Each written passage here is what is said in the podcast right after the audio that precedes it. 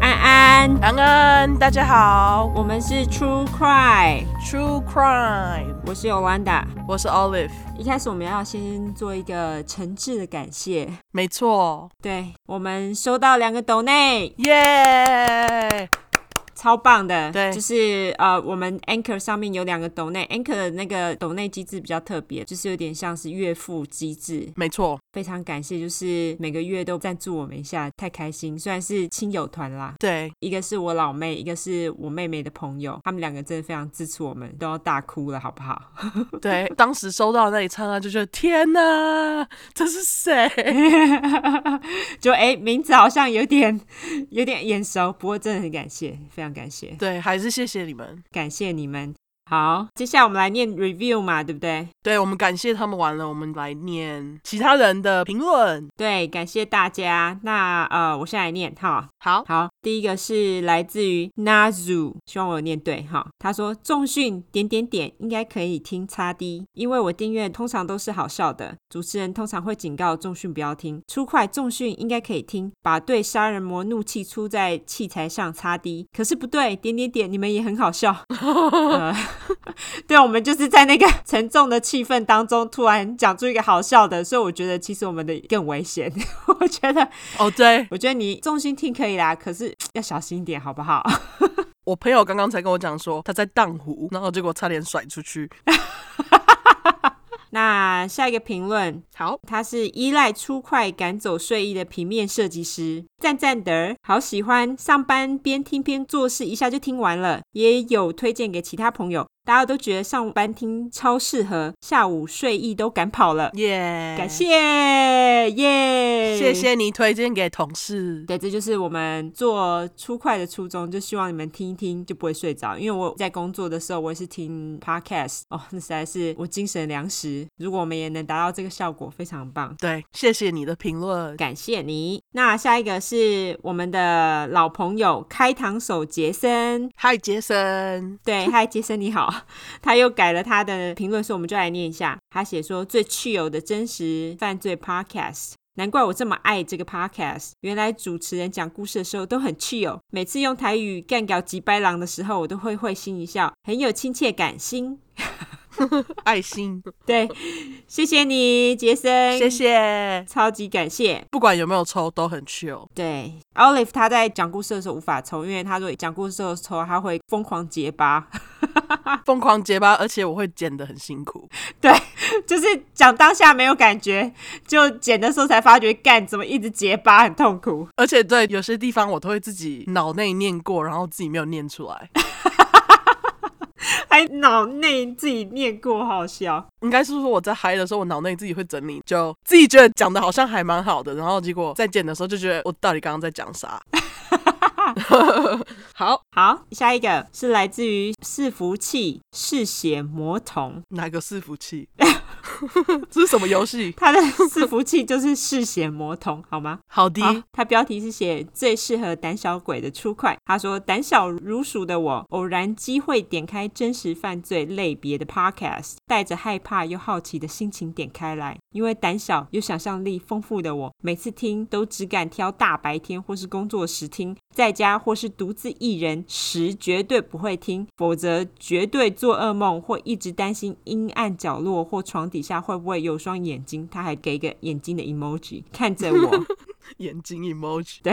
只有你们，我敢在家里自己听，因为自然不做作且真实又直接的表达意见与情绪。每次的骂总能把还在故事惊吓的自己引导到另外一个角度切入，当下的胆小鬼情绪都跑光光。我我我，我保证，这是一个听得精彩又不会做噩梦的 podcast，大推 thumbs up，谢谢。谢谢你。对，这就是我们做 podcast 就是为了这样，就是让大家虽然很害怕，但是不要觉得恐怖。对，因为 Olive 她也很胆小， 对我很胆小，我每次在做这个时候，然后查资料看到任何的血腥东西，我都觉得干她每次都会跟我说：“哦，我又刚才刚刚又看到什么照片，好恐怖哦 有个恶的，！” 我就说：“你怎么每次都会找到这种照片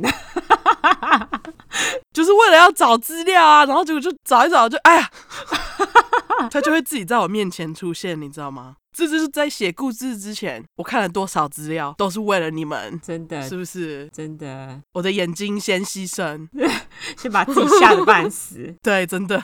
那接下来该你换我念，那我们第一个要念的是《Orange Love True Crime》，它应该是叫做小菊爱 True Crime。 ，OK，好，好，超爱 True Crime，从上帝的黑名单开始喜欢这类题材，一起听暗黑森林的同事推荐的 True Crime，一听真的是欲罢不能，支持。总共有六个惊叹号，嗯，爆粗口就是赞啦，挂号问号，哈哈哈哈哈！没错，爆粗口就是我们的呃专业，谢 谢。没错， OK，，好，下一个名字是摸鱼摸到大白鲨，好好听，超级喜欢。被朋友推坑，喜欢你们用幽默的语气让故事不会太过沉重，还是让我觉得这些神经病杀人犯比农历七月的鬼还可怕。但第七块艾琳的故事还是忍不住鼻酸呐、大哭脸。对，没错，我真的觉得人比鬼还恐怖，对，这是真的。 人比鬼恐怖太多，但是我个人觉得，我听到这些故事不会让我听到像台湾的校园鬼故事还要害怕。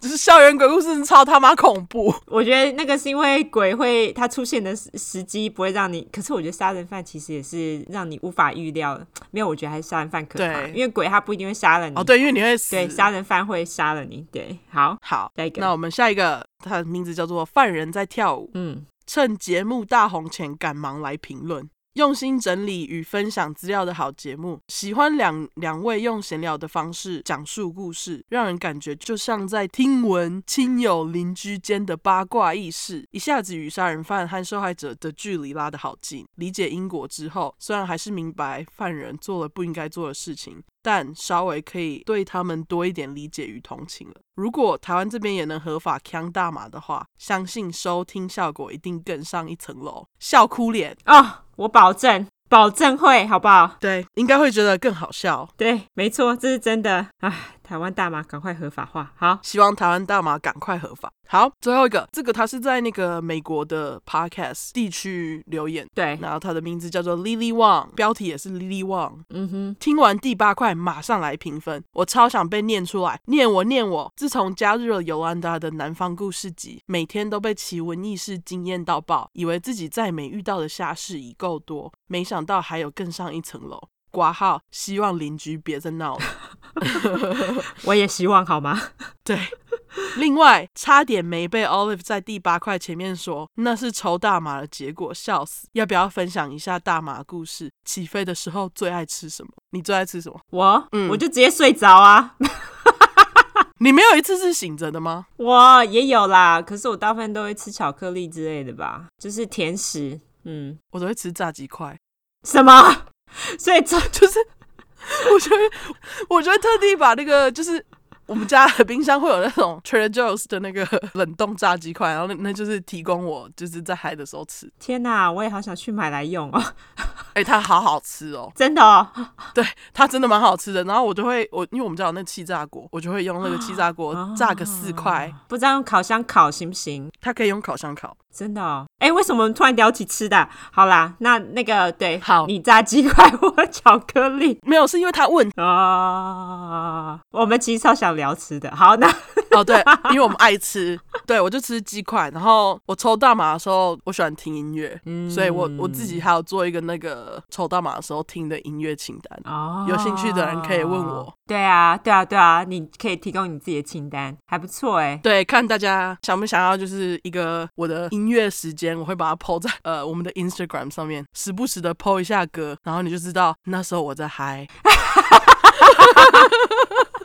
这样子还不错啊，很好。对啊，就是想分享音乐的心情，就是在嗨的时候就会特别想分享。如果有听众是在美国，然后又是大麻州的话，可以顺便听听，对，边抽边听，那如果你们不能抽，就喝个酒。对，也行，也行。对你最近有看到那个一个新闻，好像是你贴给我的， 哦，对，就是南投那个大麻田不是被抄了吗？超浪费的。 超浪费的。而且我看到一个超好笑的评论，他讲什么？在加拿大，这些人就只是普通农夫而已。 超北齐的。这是真的啊！台湾就是重犯，在加拿大就普通农夫。 大麻不好种哎、而且台湾其实种大麻超厉害，之前不是还有说什么那个呃水根自己水根种出大麻，我觉得干你超强的好不好？什么是水根种出大麻？你是说自己繁殖吗？对，因为他是自己发明水根式的方法，因为大麻你大部分都是种土里嘛，可是因为台湾水根式那个农产品很厉害啊，哦，然后那个人他是自己在家里弄了水根式的大麻田呢，你不觉得超强吗？他来美国他会发达哎、干，他真应该来美国，留在台湾干嘛？哎、不要不要不要，不要马上被被赞，马上被退战。大家对不起，我的错，我的错， 我只是觉得大麻人才真的不要随便浪费了，好不好？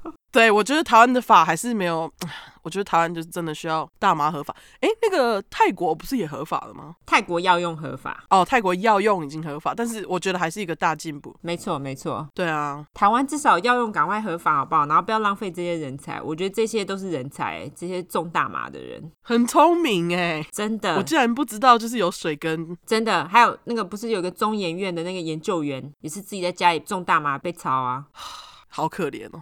突然变得沉重，对，突然变得沉重，就觉得天啊，这些人才都浪费了。对，没错，我希望大麻赶快合法化，台湾对，好。好，我们赶快进入主题，因为第十集给大家一个惊喜。对对。我们第十集超级精彩，我们两个人在做研究的时候非常的兴奋，因为我们这次第十集我们只会讲一个人。之所以讲一个人的原因，是因为妈的，他故事实在是 很多对非常复杂，所以因为是第十集，我们也想说，那就是给大家一个特别节目。对对，那因为我们为了要做这个人，我们其实想要做很久了，但是我们就是思考了很久之后，我们就决定把它放在一集里面。 对，那这个人呢，对 Olive 也是意义深远。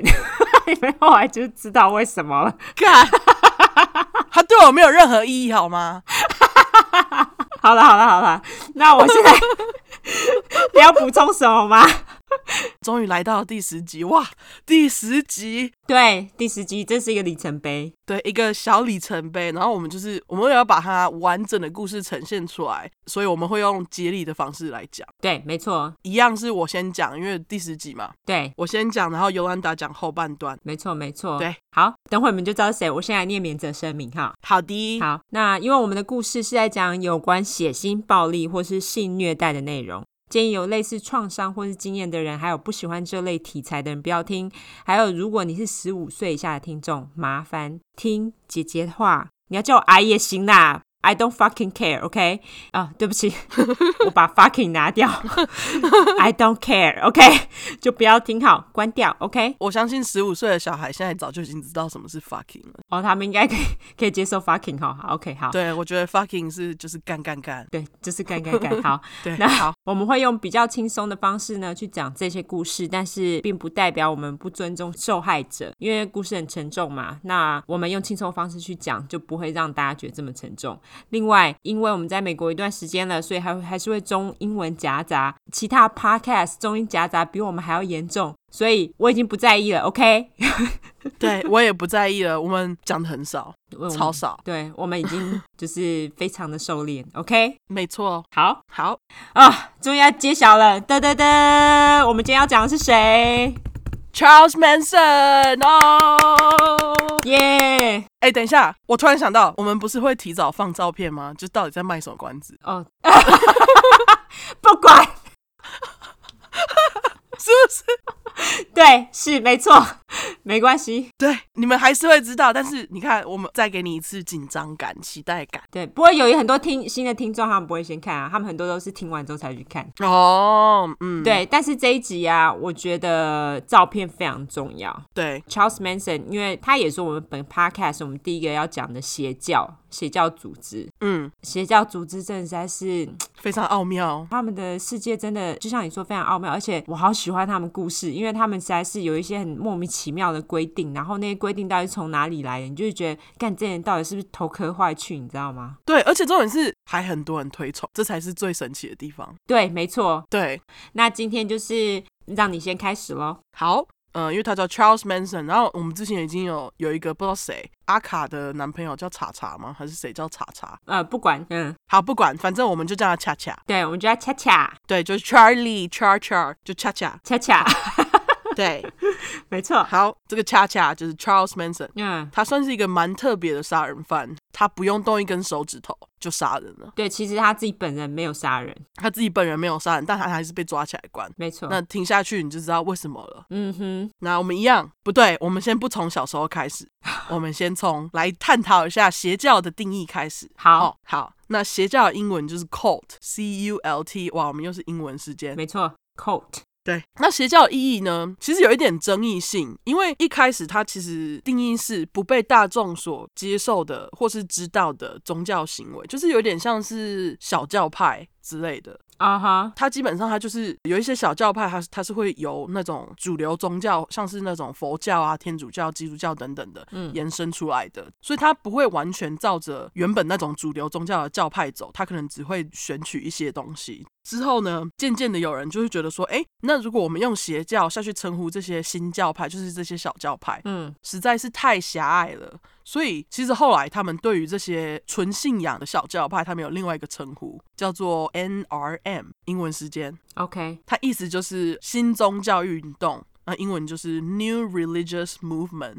哦，OK，对，那等于说这些新宗教运动的这些小教派呢，他们不会去做一些奇怪的事情，这是一个意思。我们可以用这个意思来解释这个邪教，但是另外一个意思呢，就是说有一些以宗教为名义的民间团体，嗯，然后而且他们会对于就他们里面的会员呢，造成某种程度上的精神控制，然后也会控制会员对外在资讯的吸收， OK，对，然后而且会造成他们开始做一些对于别人造成危险的事情，或是对于自己造成危险的事情，像自残啊，嗯或是拿刀去、去戳人家之类的。对，我觉得邪教的重点应该是身体上跟心理上的伤害，因为大部分你信宗教，你是想要做心灵提升啊。对你只是想要安心嘛，对不对？但是如果它造成你心理上或者是身体上的伤害的话，这个教基本上就是邪教。有些人他在邪教里面，他根本自己都不知道他自己被控制了。哦，的确是被控制人不知道他们自己被控制了。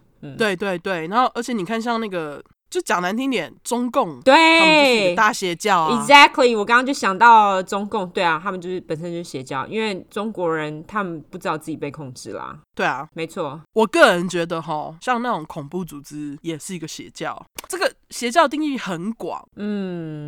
对的确是，其实我觉得人啊很有趣，因为他们需要有一个规范让你去遵守，你才会觉得你是活在这个世界上，你有意义，然后你有一个目的在。对可是问题是，邪教会把这个规定呢弄得非常狭隘，是，对，而且它会限制你非常多的自由。至于就是大家对于邪教的定义呢，这真的是看个人。对你自己觉得它是邪教就是邪教，就是这这这真的是要看人来定义，对啊，而且你看，像很多那什么天主教、基督教，他们虽然是大宗教，可是例如说，之前不是有很多什么教宗会性侵儿童，或者是对啊，对，啊，或者什么牧师性侵女人什么的，这种新闻超多。那你说他们是不是邪教？对不对？ 讲难听点，哪一个主流宗教软呃宗教软体宗教软体宗教团体， 我不知道为什么我会讲软体，但是主流宗教团体呢？嗯哪一个不是从小的时候开始？那小的时候你就要去定义说它就是邪教吗？你也不能这么讲啊，对不对对？啊，的确是啊，对啊，定义都很奇怪啦。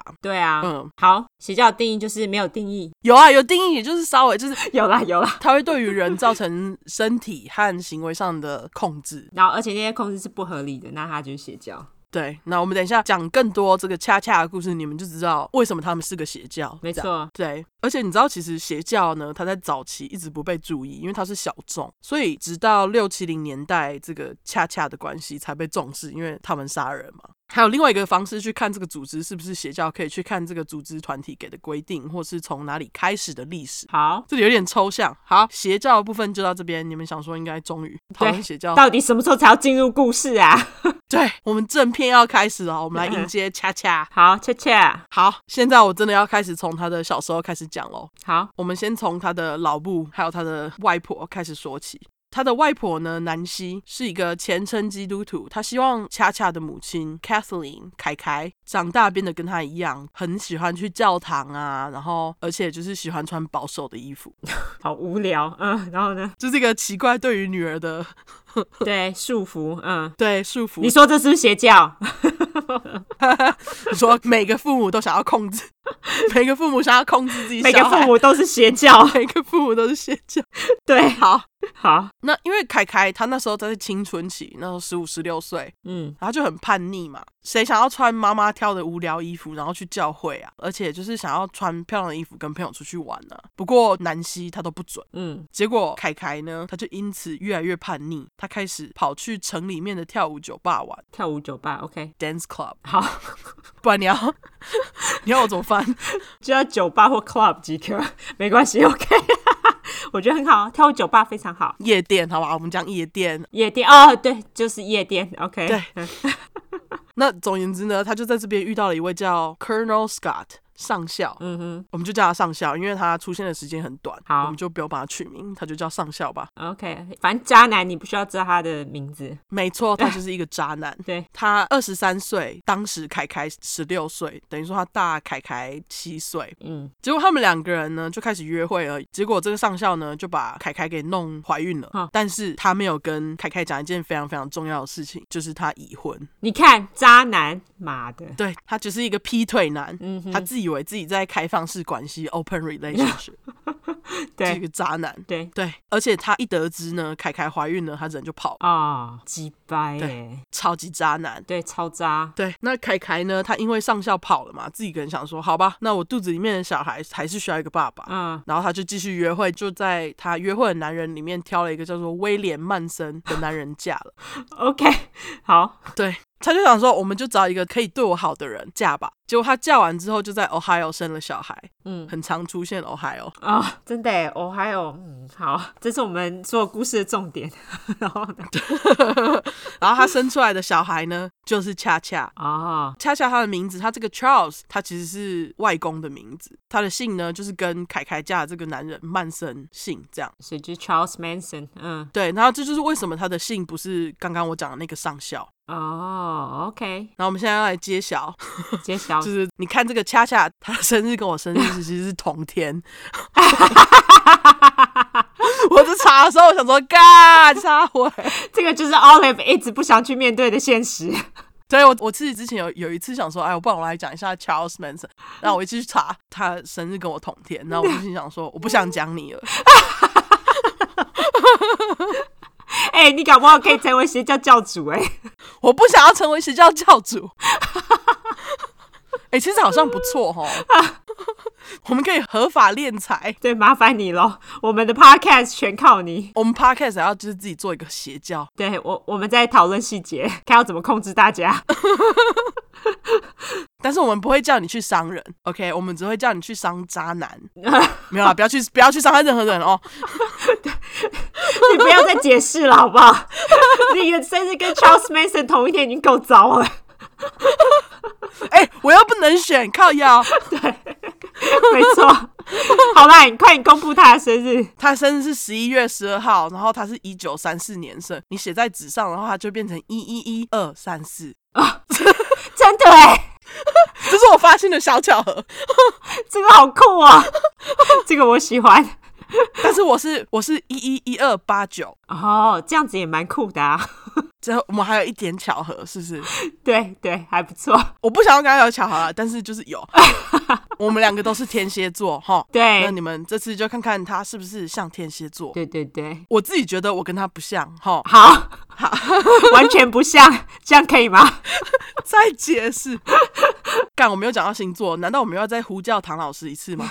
对，唐老师，那如果你们不知道我们在讲就是呼叫为什么要再呼叫唐老师一次的话，你们就去听第六集哈。对对， 对，好好，然后我们回到凯凯跟恰恰之家。好，凯凯呢，他这时候还是很年轻，当然还是想玩啊。恰恰又没有在他计划之中出生，嗯于是凯凯呢，他就开始把恰恰留在亲戚那边，然后自己跑出去玩。啊，而且他就是常常就是一次出去就好几天都不回家，哈， OK，嗯坏妈妈，对，那就因为这样嘛，他就太常出去玩了，结果刚刚他嫁的那个威廉曼森就不开心。婚后三年呢，他就跟凯凯离婚了，等于说这个恰恰呢，他又只剩妈妈一个，妈妈还不理他。嗯，从小就不受妈妈爱，嗯对，但是呢，离婚这件事情，凯凯一点都不在乎，嗯，因为他正忙着跟上校，他其实后来有回去找这个上校，哈他要打官司，啊，他不是回去跟他在一起，他要告他，跟他讲说，哦我这个小孩是你弄出来的，你必须给我的抚养费。嗯，弄出来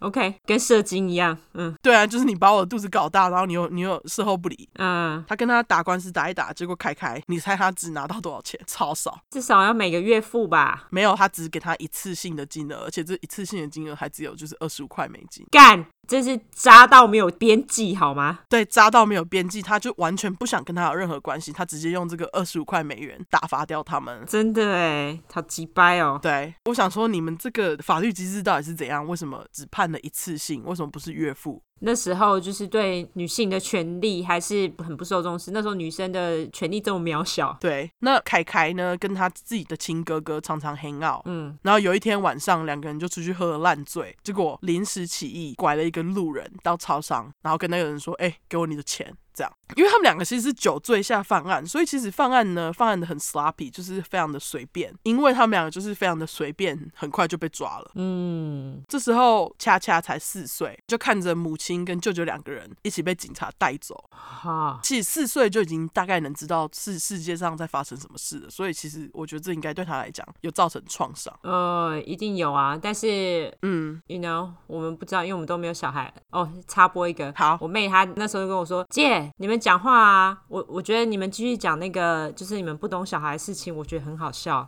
你们就继续讲那个。”我就说：“哦，干好。 是这样子吗？为什么为什么不懂小孩很好笑”因为我们不是有一次就提到包尿布要包到几岁，啊？她说我听到那边一直笑，她说。你们两个真的就是听起来都是完全没有生过小孩的样子。我说对啊，我 们两个就是没有生啊， 也没有打算想了解， 没有啦，我会有点想啦，但是真的没有生，我们就真的什么都不知道。对，我对小孩真的没爱哎、这一段最好剪掉。 我不剪，我不剪，我真的觉得小孩很吵。我相信 I'm not alone，我我相信一定有人这么觉得。嗯，那如果你这么觉得的人，请来跟我讲，我们就可以当个好朋友。好我们好继续。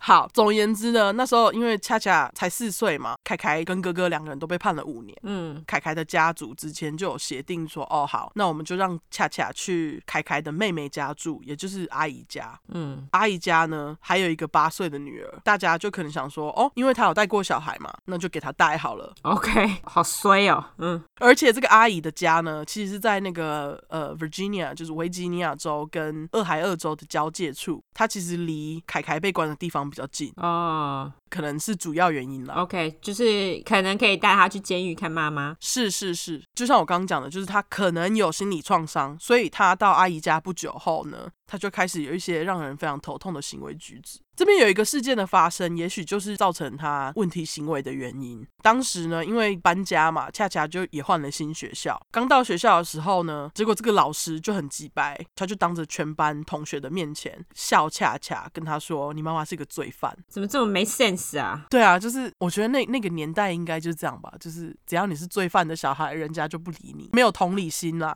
嗯那因为他那时候就很小啊，莫名其妙被羞辱，当然是跑回家哭啊。嗯，结果这个姨丈呢，看到就骂他说：“你是一个男生，你哭什么哭啊哈，好可怜哦，？”然后他就跟他说：“只有女生才可以哭。”结果他就逼恰恰穿着这个表姐的裙子，就是八岁的那个的女儿的裙子，叫她穿着这个裙子去学校，我也要让她变成真正的男人。为何？我不懂他的逻辑在哪里。对，完全不懂，为什么逼一个小孩子穿跨性别的装扮？我不懂，那个就只是一个惩罚性质，我觉得，嗯他就是一个惩罚性质，但是他不晓得这件事情对小孩子来讲会造成多大的心理创伤。那个年代既不重视女权，也不重视小孩子权的年代。是这件事情，据说到恰恰长大之后，他都还记得。那他其实从小呢就很小只，他全班就是最小只的那一个。他就是那种为了引起注意力做一堆奇怪举动的小孩，常常说谎。嗯放羊的小孩啦，需要瞩目。你如果忽视他的话，他会生气。其实就是一个问题学生。阿姨跟姨丈呢，就常会打他。嗯，那通常呢，小孩被打，因为害怕，都嘛会变乖嘛。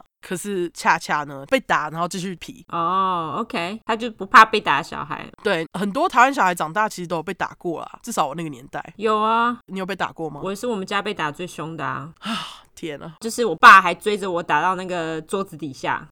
哦，我爸也是。但是我觉得体罚这很难说，我不知道哎、我自己觉得我被打后才变乖。我觉得我好像没有变乖、欸，我当时被打是因为补习班翘课，哦，所以你从此之后就不敢翘课了。没错，我就乖乖去上课了。哇，所以打还是有用的嘛！天哪， OK，好，回到恰恰身上，好，OK，那恰恰呢，他是一个他只要有事情发生了，错永远不在自己身上的那种人，他就是什么事情发生了就怪到别人身上，这其实根本就是我们目前大部分讲到的杀人犯都有的特征。嗯，有一次呢，恰恰跟表姐在公园玩，结果恰恰呢，她就在公园里面跟一个年纪比较大的男生就吵起来了，然后这个男生就开始揍她，因为她比较小只，嗯，结果表姐为了要保护她哦，还还咬了那个男生的手指头，把他吓跑。啊，学校主任就想说，这个表姐通常明明就很乖啊，嗯为什么会突然就是做出这种咬同学的举动呢？表姐就老实说，我是为了保护我的表弟嘛。嗯，可是主任就为了要确认这件事情，他就把恰恰叫过去，问他说：“你刚刚是不是跟这个男生打起来？然后你的表姐为了要保护你，所以才咬他嗯哼，？”就恰恰就说：“我什么都不知道哦，是我表姐自己去跟他打架的。”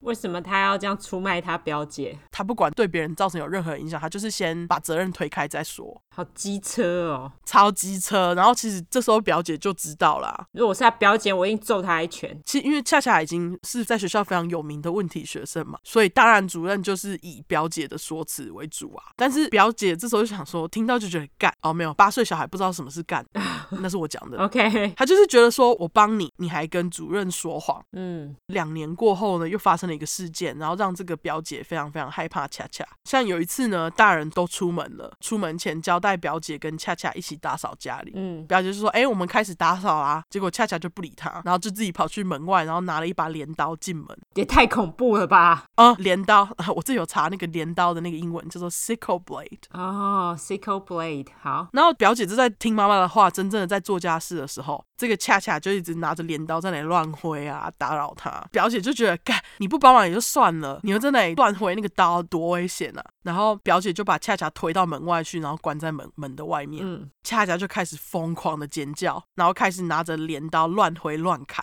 看哪里呀、砍那个纱门，然后还有砍出口，就是砍出裂痕这样。嗯，表姐在里面就想说，靠，要是让她进来，她搞不好会把我杀了。然后她就非常聪明的有锁门， OK，好，锁门的重要性。对，锁门等到大人回来为止才开门。这样，嗯，你从这些例子就知道，恰恰她一直以来都很有问题。他蛮失控的啊。她很失控，她其实有那个反社会人格，就是 psychopath。哦 OK，我们其实之前有提到很多次，这样子的人格呢，就是非常冷漠、很自恋，又很自私，非常容易生气，而且控制不了脾气，而且他会用谎话来操控他人，借以达到自己的目的。哦，整个就是他的叙述，哎，嗯，没错，而且他本身没什么情绪波动，也没有什么同情心，所以他其实很冷血。而且这类型的人格特质呢，他也非常的不切实际，好高骛远，就是在讲他。真的哎，那几年之后呢，这个凯凯终于坐完牢出来了，就把恰恰从这个阿姨家接走嘛。恰恰一开始真超级高兴，终于要跟妈妈住了。嗯，但是他跟妈妈住之后，他也没有改善他的行为，继续就在学校捣乱呐、然后问题学生这样。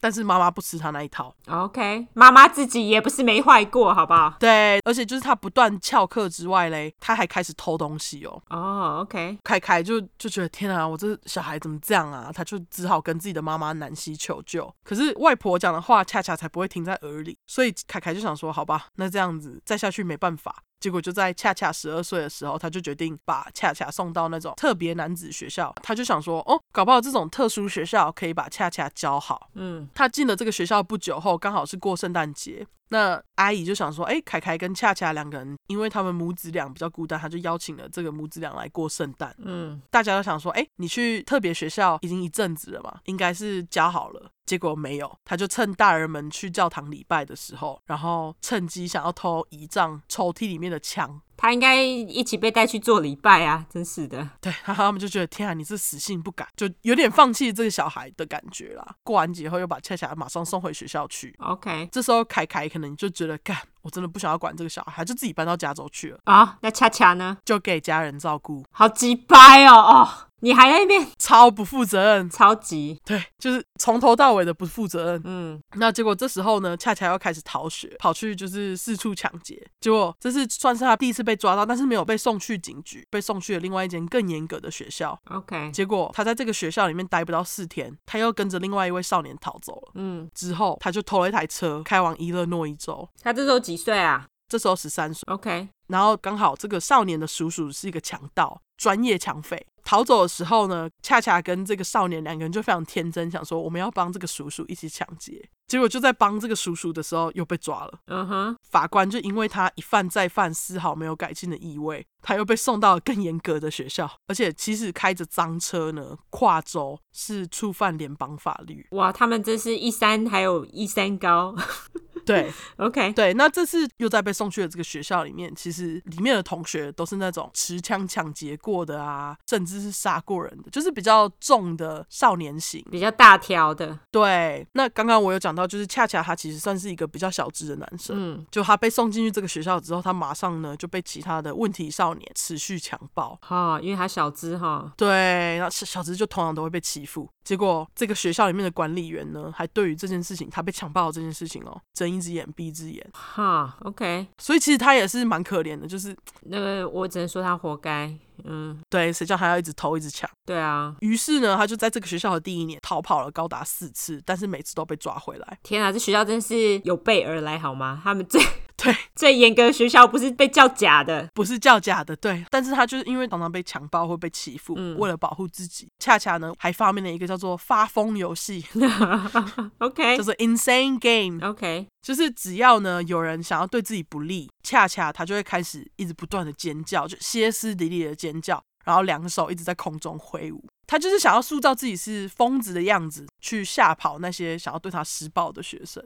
是，这个方法有时候有用，有时候没用，有时候他就是直接被拖来强暴。嗯，然后他就在这个学校呢待了两年，终于有一天，他就跟着其他在这个学校的两个少年一起逃学。一逃学，他马上又再次偷车，然后他就想说：“我妈妈在加州，我要去加州。”这样， OK，这个学校呢原本是在印第安纳州，哦、o k 蛮远的欸，超远的，基本上要跨过整个美国了。对啊，超远的，嗯，然后就他们就开开开到犹他以后，然后就被警察抓了。其实他们已经超过一半了。这次呢，也是他第三次被警察抓到。嗯，他现在才几岁？这时候十六岁，十六岁哇，等于说他其实年纪超小的，已经被抓了三次了。对啊，那刚刚有讲到嘛，开赃车跨州其实是触犯联邦法律，因为他这次又是第三次被抓到，所以他又被送到了那个 Washington D.C. 的那种联邦少年学校。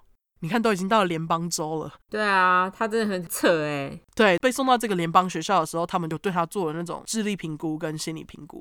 然后他的智商呢，算是比一般人高一点点，他智商是一零九，还好啦，没有像什么 S 什么一百三十几哈，对，就比一般人聪明一点。嗯那政府呢派来监督恰恰的调查员，里面就有在报告里面写说，哈，这个恰恰的行为举止，你们必须要就是特别注意，因为他会表现出呢他愿意学习、愿意改进的样子。可是实际上呢，你仔细去看的话，他并不会做出任何实质的努力，而且他就是会持续说谎，没有要改正的意思。 ，OK，他就是想要警告大家说，就是这个小孩你必须要多留意一点，这样。他就是说，恰恰呢，他会为了达到目的，他什么话都讲得出来，很会摆布人心。嗯那你看这个调查员的眼睛其实蛮雪亮的。嗯，结果呢，学校的心理医生呢就跟这个调查员相反，他就被恰恰骗骗过去了。哦，这样子也能当心理医生， 没错，我想说不是应该要相反吗？对啊，对啊，恰恰呢他就跟心理医生讲说，我的母亲一直忽略我，我就是很需要爱的小孩，我就是因为没爱，我才开始一直做坏事，寻求注意力。他讲的这个我觉得也是实话，这是实话，对。对，但心理医生就这样子让他过了，我就觉得脑子有问题，对，他就骗过这心理医生，然后他就觉得 OK，他只是需要爱嘛，没问题。他觉得恰恰呢不需要再待在这个联邦学校了，帮他转到了一个离阿姨家里不远的学校。这个学校其实纪律也比较松散。嗯。那因为呢离阿姨家不远嘛，然后阿姨又有人很好，他就跟学校讲说，哎，恰恰他是我姐姐的小孩，他可以住我们家这样。嗯哼，那这时候呢，才几个月后哦，嗯他就被抓到，他用暴力威胁当地的少年，然后拿着刀强暴他们。我在想说，这是不是他之前在特别学校被强暴的记忆，让他觉得他要去强暴别人？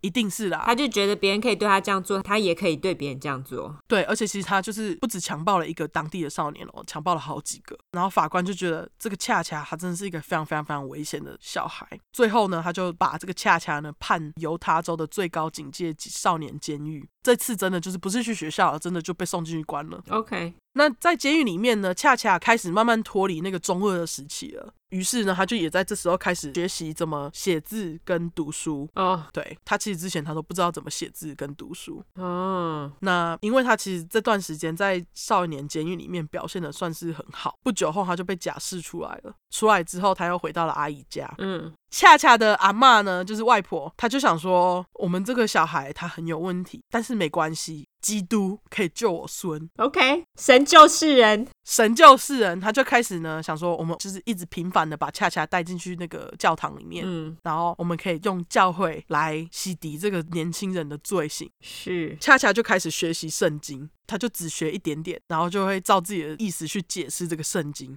我举例一下好了，像是呢，他就会觉得地狱是生物淘汰制度的结果，比较低等的人呢就会去地狱里面，嗯，女人就是比较低等，必须无条件服从男人。假赛啦，对，非常愚蠢的思想，在他之后的邪教，就是可以看到为什么这件事情其实对他的影响来讲蛮大的。 OK，恰恰呢，去教堂的这段时间，他还找了工作哦，然后认识了一位叫做莉莉的少女，叫做 Rosalie Jean。认识不久后，这个恰恰就对人家求婚了。结婚不久，莉莉也马上怀孕。 OK，这边听起来你会觉得说，哎，恰恰好像改过自新了，然后把自己的人生拉回正轨上了，因为前面一直被抓嘛。好像有点正常了。嗯这时候其实他开始接触吉他，然后他发现他自己非常喜欢吉他，非常喜欢音乐。 ，OK，OK，、之后你就会知道他有多么疯狂的喜欢音乐。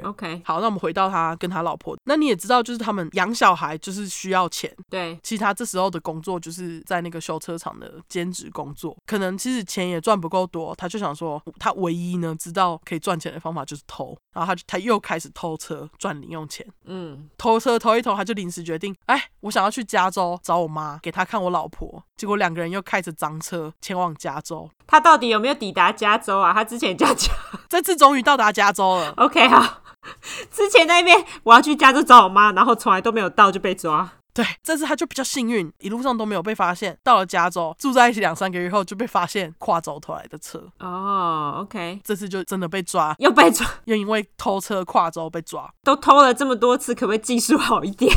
对，就这人，你到底要被抓几次？这都已经是第五次了。对，对，然后他被抓的时候，警察又再次让他去做心理评估。他从小到大就一直在练习怎么操控人心。嗯他就跟心理医生用一样的理由说：“哦，小时候因为母亲不在身边，而且他从小到大呢，他一直都在特别少年学校中里面打转，嗯，他根本不知道什么才是正常的生活。对啊，他从小家庭又不正常，他不知道什么是正常的生活。我觉得这其实搞不好也是真的。那医生就想说，好吧，既然你老婆都已经怀孕了，嗯而且小孩都快出生了，算了啦，不要送你去监狱，给你五年的假释。那等于说，你这五年内，你就是要在洛杉矶把你这五年的假释期弄完，然后不要犯任何罪。嗯哼那假释不久后嘞，这个恰恰的儿子恰恰二点零就出生了。 ，OK，那恰恰都必须要定期跟这个假释官做报告，没有去找这个假释官报告的话呢，你就违反了这个规定。对他们有一些规定你要遵守，如果没有遵守就把你抓回去。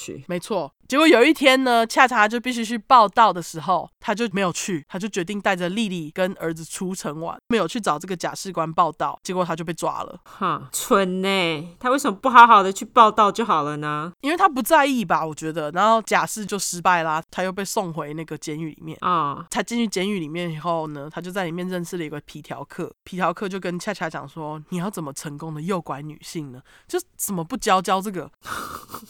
哎、其实很多那个犯人进去啊，他们本来只是犯小错，然后后来就是因为认识那一些就是呃很厉害的犯人，嗯有的没的。”对，然后反而 反而学到更多哎、所以我真的不知道就是抓进狱官到底是好还是不好。啊对，然后这皮条客就教了恰恰更多，他就跟他说：“哎、我跟你说，你要怎么诱拐女性呢？你就是要找那种哦，看起来被孤立的女性下手，嗯，然后开始跟他们讲说，你是唯一一个在世界上爱他们的人，在意他的人。哦，而且最恐怖的在这里，嗯， 他说让这些女人们对你有感情了之后，开始揍他们。”的发超北蓝的，但是我觉得那个年代揍女人是非常非常普通的事情，而且那个好像其实是一个控制手段哎，对，就是一个控制手段。他就是说，你这样子呢，就可以达到呢，让这些女性非常害怕你，但是又很爱你，完全离不开你。嗯，对，他就跟他讲说，你只要这样子做，你就可以控制这些女性。然后他就把这些事情学起来了。哈，他就是在监狱里面还修了一堂课。那这堂课呢，就是在教监狱里面的人说，你们要怎么出去外面的世界，要怎么交朋友啊，要怎么让大家喜欢你啊。恰恰就觉得，嗯，这个课实在是太有用了。他这时候就学到一件非常非常重要的事情，嗯，原来最厉害的事情就是呢，他可以说服一个人，说服到让这个人呢去做一件事情，还觉得我去做这件事情是我自己的想法。 OK，你要怎么让大家喜欢你，就是要这样。那他就觉得赞赞赞，学到了好多。好，这件事情就是他以后在邪教里面遵守的宗旨。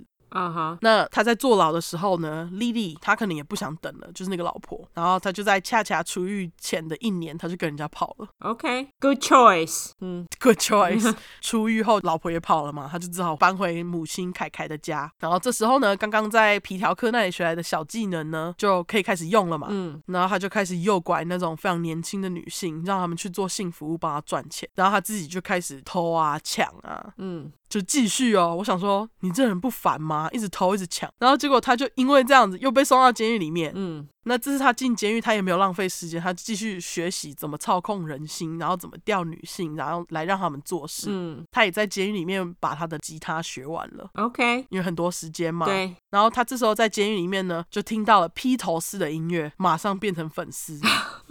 OK，他很喜欢音乐，他就开始幻想说：哇，我搞不好能变成像披头士这样子的人，大家都会爱我。嗯他在监狱里面，他其实有写歌啊，弹吉他啊，他也创作了不少歌曲。想当明星就对了。没错，然后因此监狱里面的朋友还会觉得说：哦，这个恰恰出狱以后不用怕没工作啦，因为他写了很多音乐，搞不好会有人帮他出音乐，他可以去当音乐家。哦，出专辑，但是他没有，而且据说呢，在这段时间呢，其实监狱里面有给他一个假释的机会。恰恰呢，他就跟假释官说：“不用啦，我就待在监狱里面把那个刑期做完好了。”好像是在他的刑期结束前的一年，他可以假释。然后他就跟假释官说：“没关系啦，我对监狱很熟了，我可以再待一年。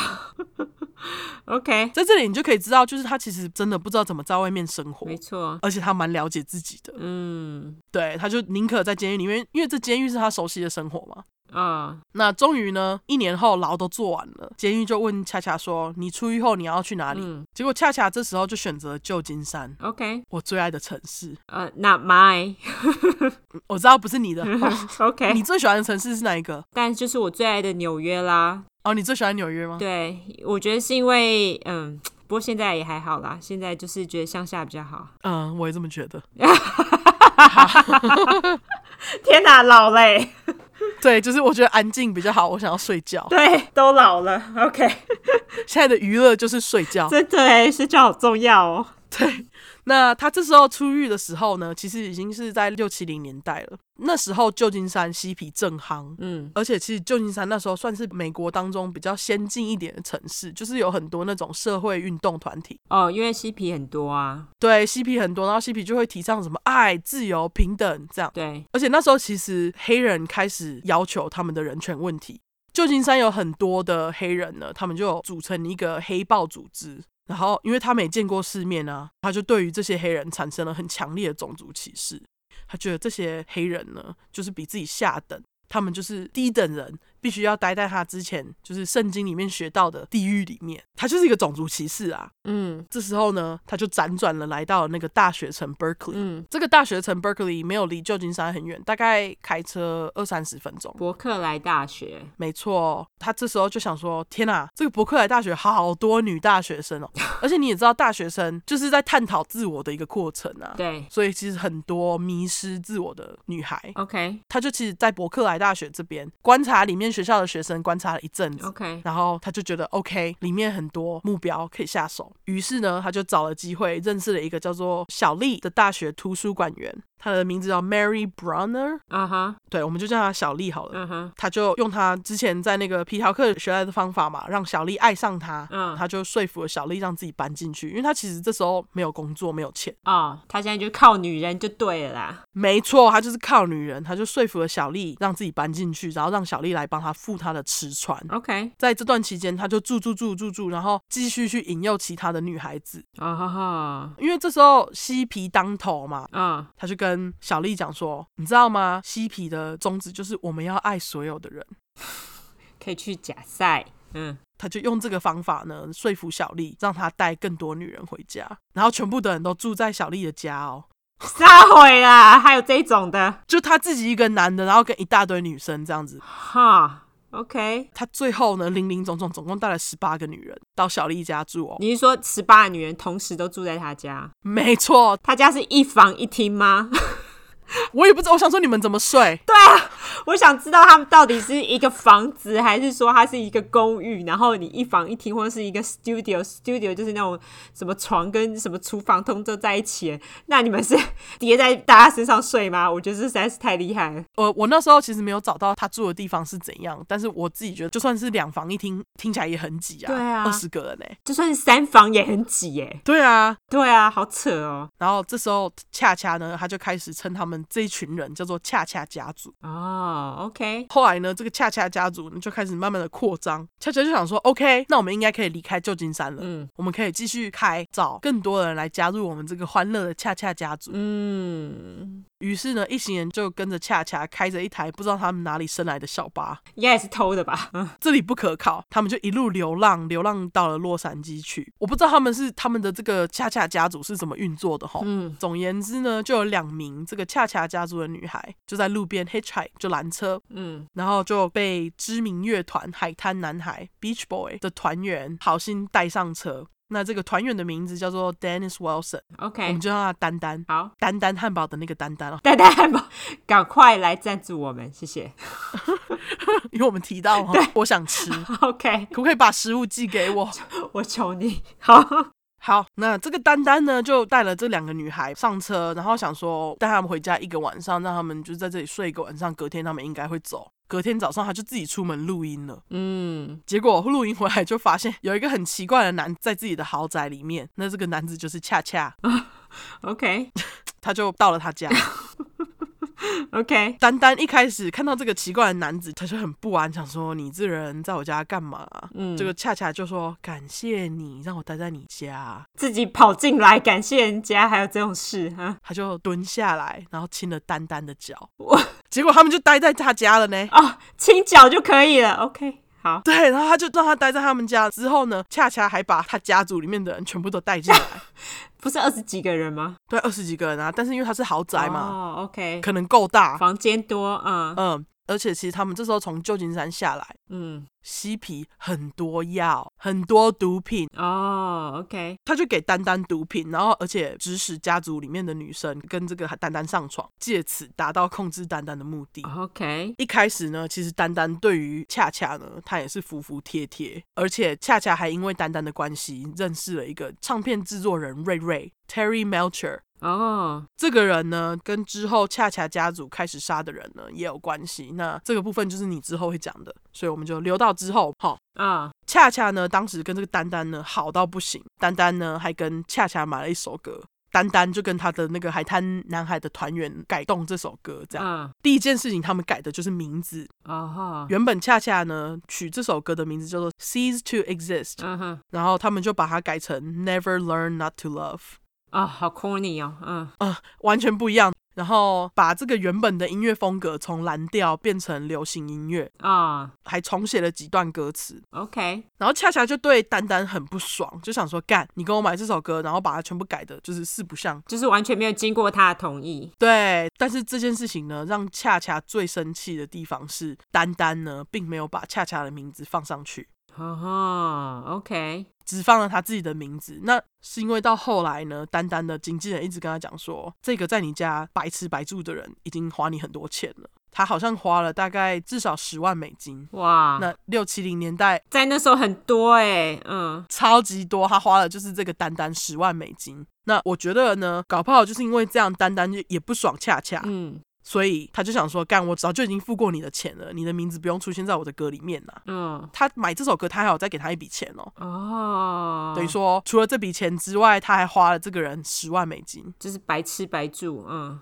对，恰恰呢，他就觉得干很生气，因为他也不觉得是自己的错，他也不觉得他花人家钱是一件不对的事情。他没有觉得他自己做哪件事情是错的啊，没错，对，然后他就超怒，就威胁丹丹说：“我总有一天我会杀了你，偷了我的歌。”这样，丹丹就想说：“干！”他威胁他的时候，他就觉得他自己有性命危险，嗯为了保护自己，他就铁了心，在经纪人的帮助之下，他就跟恰恰断绝了关系，把整个家族的人都赶了出去。 ，OK，这个家族呢，被丹丹赶出去以后呢，就四处流嗯浪。过几个月后，他们就找到了一个牧场。这个恰恰就跟这个牧场的主人达成协议，说：“哎，我们会做工来换取住在你们这边的机会。”那恰恰就跟之前一样啊，他就是会指使家族的女生跟其他人上床，来达到他要的目的嘛。嗯然后他就指使家族里面的一个女生跟牧场的主人上床，然后这牧场的主人据说当时八十岁，超老，嗯，家族里的女生都大概二十几对，就很年轻，嗯超恶心的。对，总之呢，恰恰就在这个牧场里面开始壮大他的邪教。嗯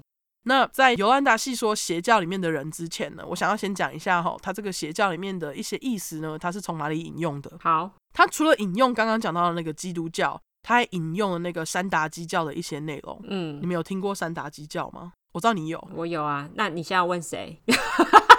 问听众，问听众。 哦哦哦，好好好好，对对对，基本上这个山达基教他提倡参加的信徒要抛弃自我，嗯然后必须去为我们这个山达基教这个大团体做奉献，我们才能一起拯救世界。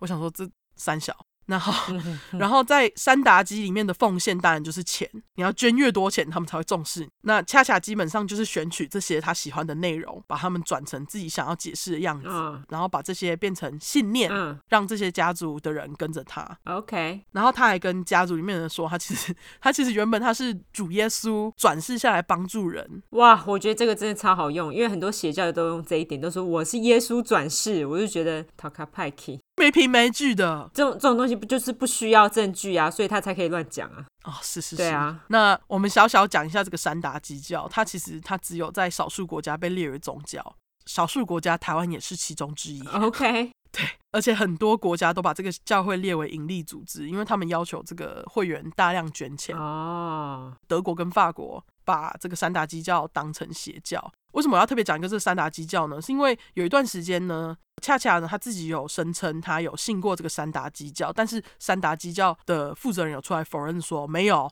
我们从来没有收过这个人。我觉得他没有，嗯，你知道为什么吗？我也觉得他没有。他没钱啊。 对啊，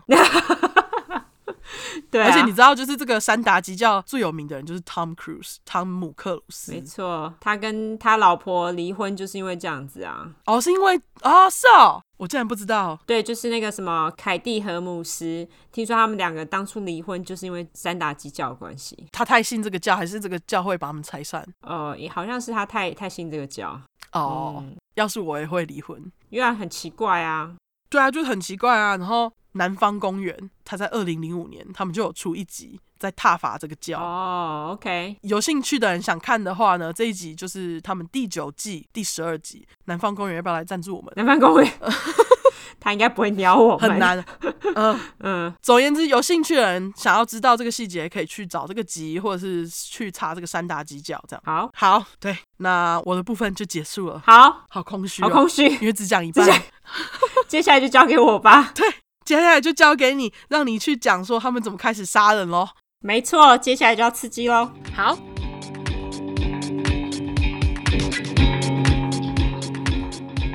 那接下来我就是会说很多恰恰家族的信徒，因为人真的很多。嘿，我自己在找资料的时候，我自己也是搞得头昏脑胀，所以我会尽量把名字简化，帮大家简化。然后我也建议，就是你们在听的时候，你们可以边看照片，脑中有一个印象，就会比较不会弄混淆这样子。对，好，那这个就是在大家继续之前呢，给大家的一个小撇步，OK？呃小撇步， 收听指南，啊、对，收听指南嗯好，对。 那我们当然就是说，刚刚 Olive 他有说，恰恰他就是使用了他最擅长摆布人心的方式嘛，假装那个是他要帮助他人的教主。那他的邪教组织呢也越来越庞大，他最庞大的时候呢达一百多个人我，靠，但以现在来说，好像没有很多啦。但是你看他的理论很荒谬啊，还有人要跟他，所以也是蛮厉害的啦。一百多我觉得蛮多的哎、真的吗？我觉得还欸，好、哦欸是吗？好，因为你知道现在就是随随便便那个什么紫衣邪教，呃，不要说他人家邪教，就那个紫衣教，他们信徒不知道几千个紫人。衣教是干嘛的？你是说什么神韵晚会那种吗？不是啦，哎、神韵晚会也超邪的好不好？等会他们会不会来逼我们下架？因为我们攻击神韵晚会吗？ 我没有吧，我们没有攻击他们啊，我们只是观察，就是 因为你有发现美国很多神韵晚会的那种集会吗？有，而且他们就是不管什么活动，他们都有一个棚子在那边，就是要宣传这个神韵晚会，我觉得超诡异，超诡。异的，而且他们就超多钱，他们都去那种很厉害的地方办哎、对，而且我觉得他们跟法轮功真的是，法轮功是邪教吗？我不知道他们到底算不算邪教，老实讲，但是中国认为他是邪教嘛，所以他们才会被中国迫害嘛。那我觉得他们不是邪教， 因为被迫害，所以他们不是 邪你的教。标准很 低，对，只要被中国迫害都不是。因为中国就是最大的邪教。对，好，那因为法轮功，我也觉得是一个很奇怪的教派，就是了、嗯我也是持保留态度。好，那我刚刚说的紫衣教呢，是台湾很有名啊，你不知道我吗？不知道啊，啊，就是说那个什么赞叹师傅，那个就是紫衣教啊，啊，那个是从紫衣教来的呢。我之后再去查。希望就是，如果说我们的听众有人对这个有什么意见，都可以跟我们讲。因为紫衣教就是之前就是说有很多艺人去参加，然后其实我妹有去啊我妹就是她就说她有去看看，因为他们就是说会有打坐，但是我妹后来就是没有深入啦，她就是只有去看看。那很多那种知识分子，很多高等教育的人，他们都有去参加那个紫衣教，他们超奇怪，他们就是会有很多聚会，他们会有一两个在台北市最大的聚会点，当然中南部一定也有。那他们其中一个聚会点呢，就在我台北市的家那边、欸，哦，然后你就看到一大堆人穿着紫色的 T 恤，然后就是在一楼在那边讲话。光是紫色的 T 恤这件事情，我就不想参加了。而且后来我就听说，就是你要供养师傅，哦你不觉得供养这一点就很邪教吗？可是我发现很多宗教都是这样哎、没有，我觉得如果说你是让他们自己捐献，哦例如说你在教堂你放一个捐献箱，我觉得这 OK 啊。哦，那个是必须就对了，你必须供养师傅。对，供养就是你一定要给钱呢、欸哦，好，那这对好，对，所以我觉得这就很邪教。好，好，好，我们拉回来。好好对拉回来，那我们就继续讲我们的恰恰。好，好，那恰恰他最多刚刚说他最多打一百个人嘛，嗯那他当然呢也不是就找女信徒加入，可是因为女信徒对他来说是最方便的，因为你只要假装很关心他，他们马上就是加入，你跟他打个炮他就加 入了。好，对，那你当然也需要一些男丁啊，嗯男丁来工作嘛，一些粗活需要男丁嘛。嗯，那这一百多个人当中呢，其中有二十五个到三十个人，就是对他算是非常忠心的、哦。嗯男丁当中呢，对他最忠心也最有名的一个人呢，叫做 Charles Watson。那他的小名呢叫做 Tex，因为他是来自于德州。嗯，但是偏偏不要用他的小名，我要叫他屈臣氏。因为我要生吗？屈臣氏其实是 Watson，他少一个 S，我不管，我就叫他屈臣好氏。，好记，好记，屈臣氏。对，就好记嗯。屈臣氏先生呢，他就是忠心到恰恰叫他干嘛他就干嘛，哦，好，就是忠实信徒就对了啦。没错，非常好摆布。嗯，在一九六九年的时候呢，恰恰他那时候几岁？三十五岁左右，是不是？三十五岁，对，他开始呢指使他忠心的信徒去帮他杀人喽。在当年的七月呢，恰恰家族的教徒之一叫做芭比 b o s o l e 我就叫他芭比。芭比呢，他在恰恰的指使之下呢，他杀了一个药头。那个药头其实也是一个做音乐的。嗯，本来呢，恰恰只是去跟他要钱而已，结果他就突然指使他的信徒一直揍他。那个药头还问说：“你干嘛打我？”不问还好，他一问，马上就被恰恰切了耳朵。切耳朵，why？对，切完之后呢，恰恰就跟芭比说：“好啦，那你知道接下来你要干嘛啦？”然后呢，再跟另外两个女性徒，分别是刚刚说那个小丽，还有另外一个叫做珊珊，她叫 Susan Atkins。珊珊呢，也是一个很重要的角色。在他们两个人的帮忙之下呢，芭比把那个药头给杀了。所以说，恰恰就只有切了耳朵，他就走了。对，而且恰恰他只跟他说你知道干嘛，他甚至没有给他就是一个明确的指定，他就直接把他给杀了。哦，好，就像你之前说的，他就是有把这样子的观念呢放进他脑里，让他认为是他自己去做这件事情的。嗯，就是要控制别人。他就是在杀这个人，他其实可以直接什么一枪或者是一刀就让他死就好。他为什么还要两个女性徒的帮忙呢？因为听说呢，恰恰他很不喜欢血喷来喷去的。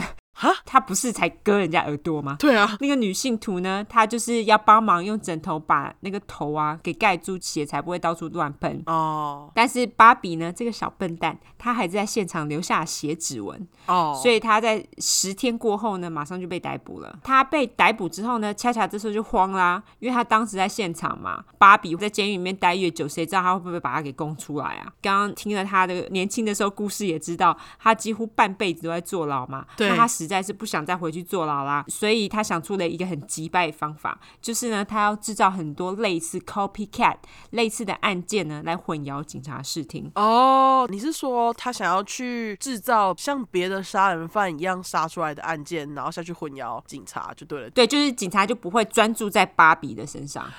哦，OK，好好鸡拍哦。对，然后他也想用这个手段来进一步控制他的信徒。他的信徒呢，认为他是比较高等的人，就像是你刚刚说他是耶稣的转身嘛，嗯但是他同时也跟他们说他是耶稣跟恶魔的综合体。哦，那恰恰他还自己说他是 Son of Man，这不是山姆之耳？对，Son of Hope，Son of something，对，嗯，而且他还说他自己是一个先知，这个好像是很多教主他用来控制信徒的一个手段，因为他只要说哦，我知道，我能看到未来这样哦，对，真的，那接下来我觉得他最扯的一点是，因为他不是很爱披头士吗？嗯，他利用披头士的歌《Helter Skelter》，Helter Skelter，我有上网查那个是啥会，Helter Skelter 呢，它其实一直是手忙脚乱，然后慌慌张张、很狼狈、混乱的意思。嗯，他用 Helter Skelter 当做他的预言哦，就是这一句话。那它其实是披头士的一首歌，嗯，他们说那首歌的来源就是来自于一个游乐园，嗯他们其中的一个游乐设施、嗯叫做 Helter Skelter，可能是一个云霄飞车之类的吧。嗯然后呢，他拿来当歌的名称就就被恰恰拿来当预言，你不觉得很很瞎吗？ 就是这个 helter skelter 被他拿来当成预言，也太短 了吧也太 短，就是 没有他有进一步解释，好不好？ ？OK OK OK，我只是想说，要是我是信徒，然后你跟我讲说，我跟你讲，我们追求的信念就是 helter skelter，我就想说，and then， 对，他有继续解释，好对啊吗？好好好，有有好好有就好，有对就好，那这个 Helter Skelter 呢，我就翻成混沌期，有人也翻成末日啦。 OK 但是因为我觉得用混沌期来讲，我觉得比较合理。嗯，因为这个其实是披头士之前一个 White Album 里面的一首歌嘛。恰恰呢，他就自己跟他的信徒说。那首歌呢是披头士在警告他们，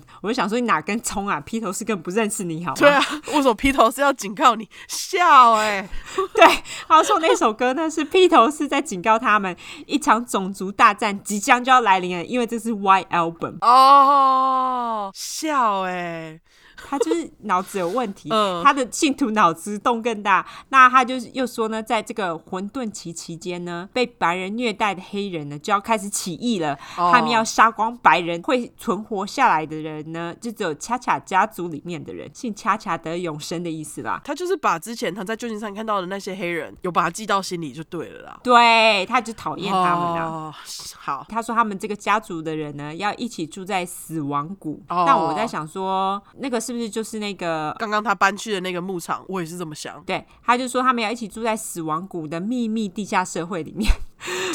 问 号 我，就想说，你现在是在写电动脚本吗？真的 然而呢，在一九六九年，也就是人家白色专辑都出了一年了，这件事情还没有发生啊。嗯，啊，然后恰恰这个时候就想说这样不行，他就为了不让他的信徒起义，他就跟他的信徒说，既然黑人没有起义，那我们就来煽动他们好了。靠北哦，你这对贱 人，我就觉得你脑子超有问题的，所以他就想说他们可以犯下一堆罪，然后杀一堆人，然后让你刚刚说的那个黑豹组织来背黑锅，哦，好贱哦，假装是他们干的，而且一定杀的也是白人啊。嗯，然后呢，政府他就会对黑豹开始压迫，那黑人就会开始起义杀光白人的这样子。我就想说，你脑子是不是有问题呀、这样讲他其实也是蛮聪明的，他知道种族是最容易挑拨的，的确是。然后呢，警察呢，因为要处理这些黑人，就会变很忙嘛，就会没时间管芭比呀、那恰恰家族人呢，就可以趁机把芭比救出狱，这样子呢，也就不用害怕芭比会攻出恰恰。所以这么 k 笑的理论呢，恰恰家族人就完全相信喽。嗯，而且呢，他们其实嗑了很多迷幻药，就是 LSD 啦。那他们就觉得恰恰讲的都是真的，相信这些完全都会发生这样。那他们就觉得那个混沌期呢绝对会发生，他们恰恰家族呢最终就可以控制全世界了，哈哈哈哈哈！ 可是他们也才一百个人，是要控制个屁哦，对我就想说，你们把中国毛主席放哪去了？ 我们一直骂中国，当年的八月呢，恰恰就跟信徒说，混沌期呢必须要开始了啦，开始挑起混沌期的第一个谋杀案。但就是觉得要挑一个越有名、能闹越大越好啦。这时候呢，他就找了一个男信徒呢来当做他们的领袖，也就是。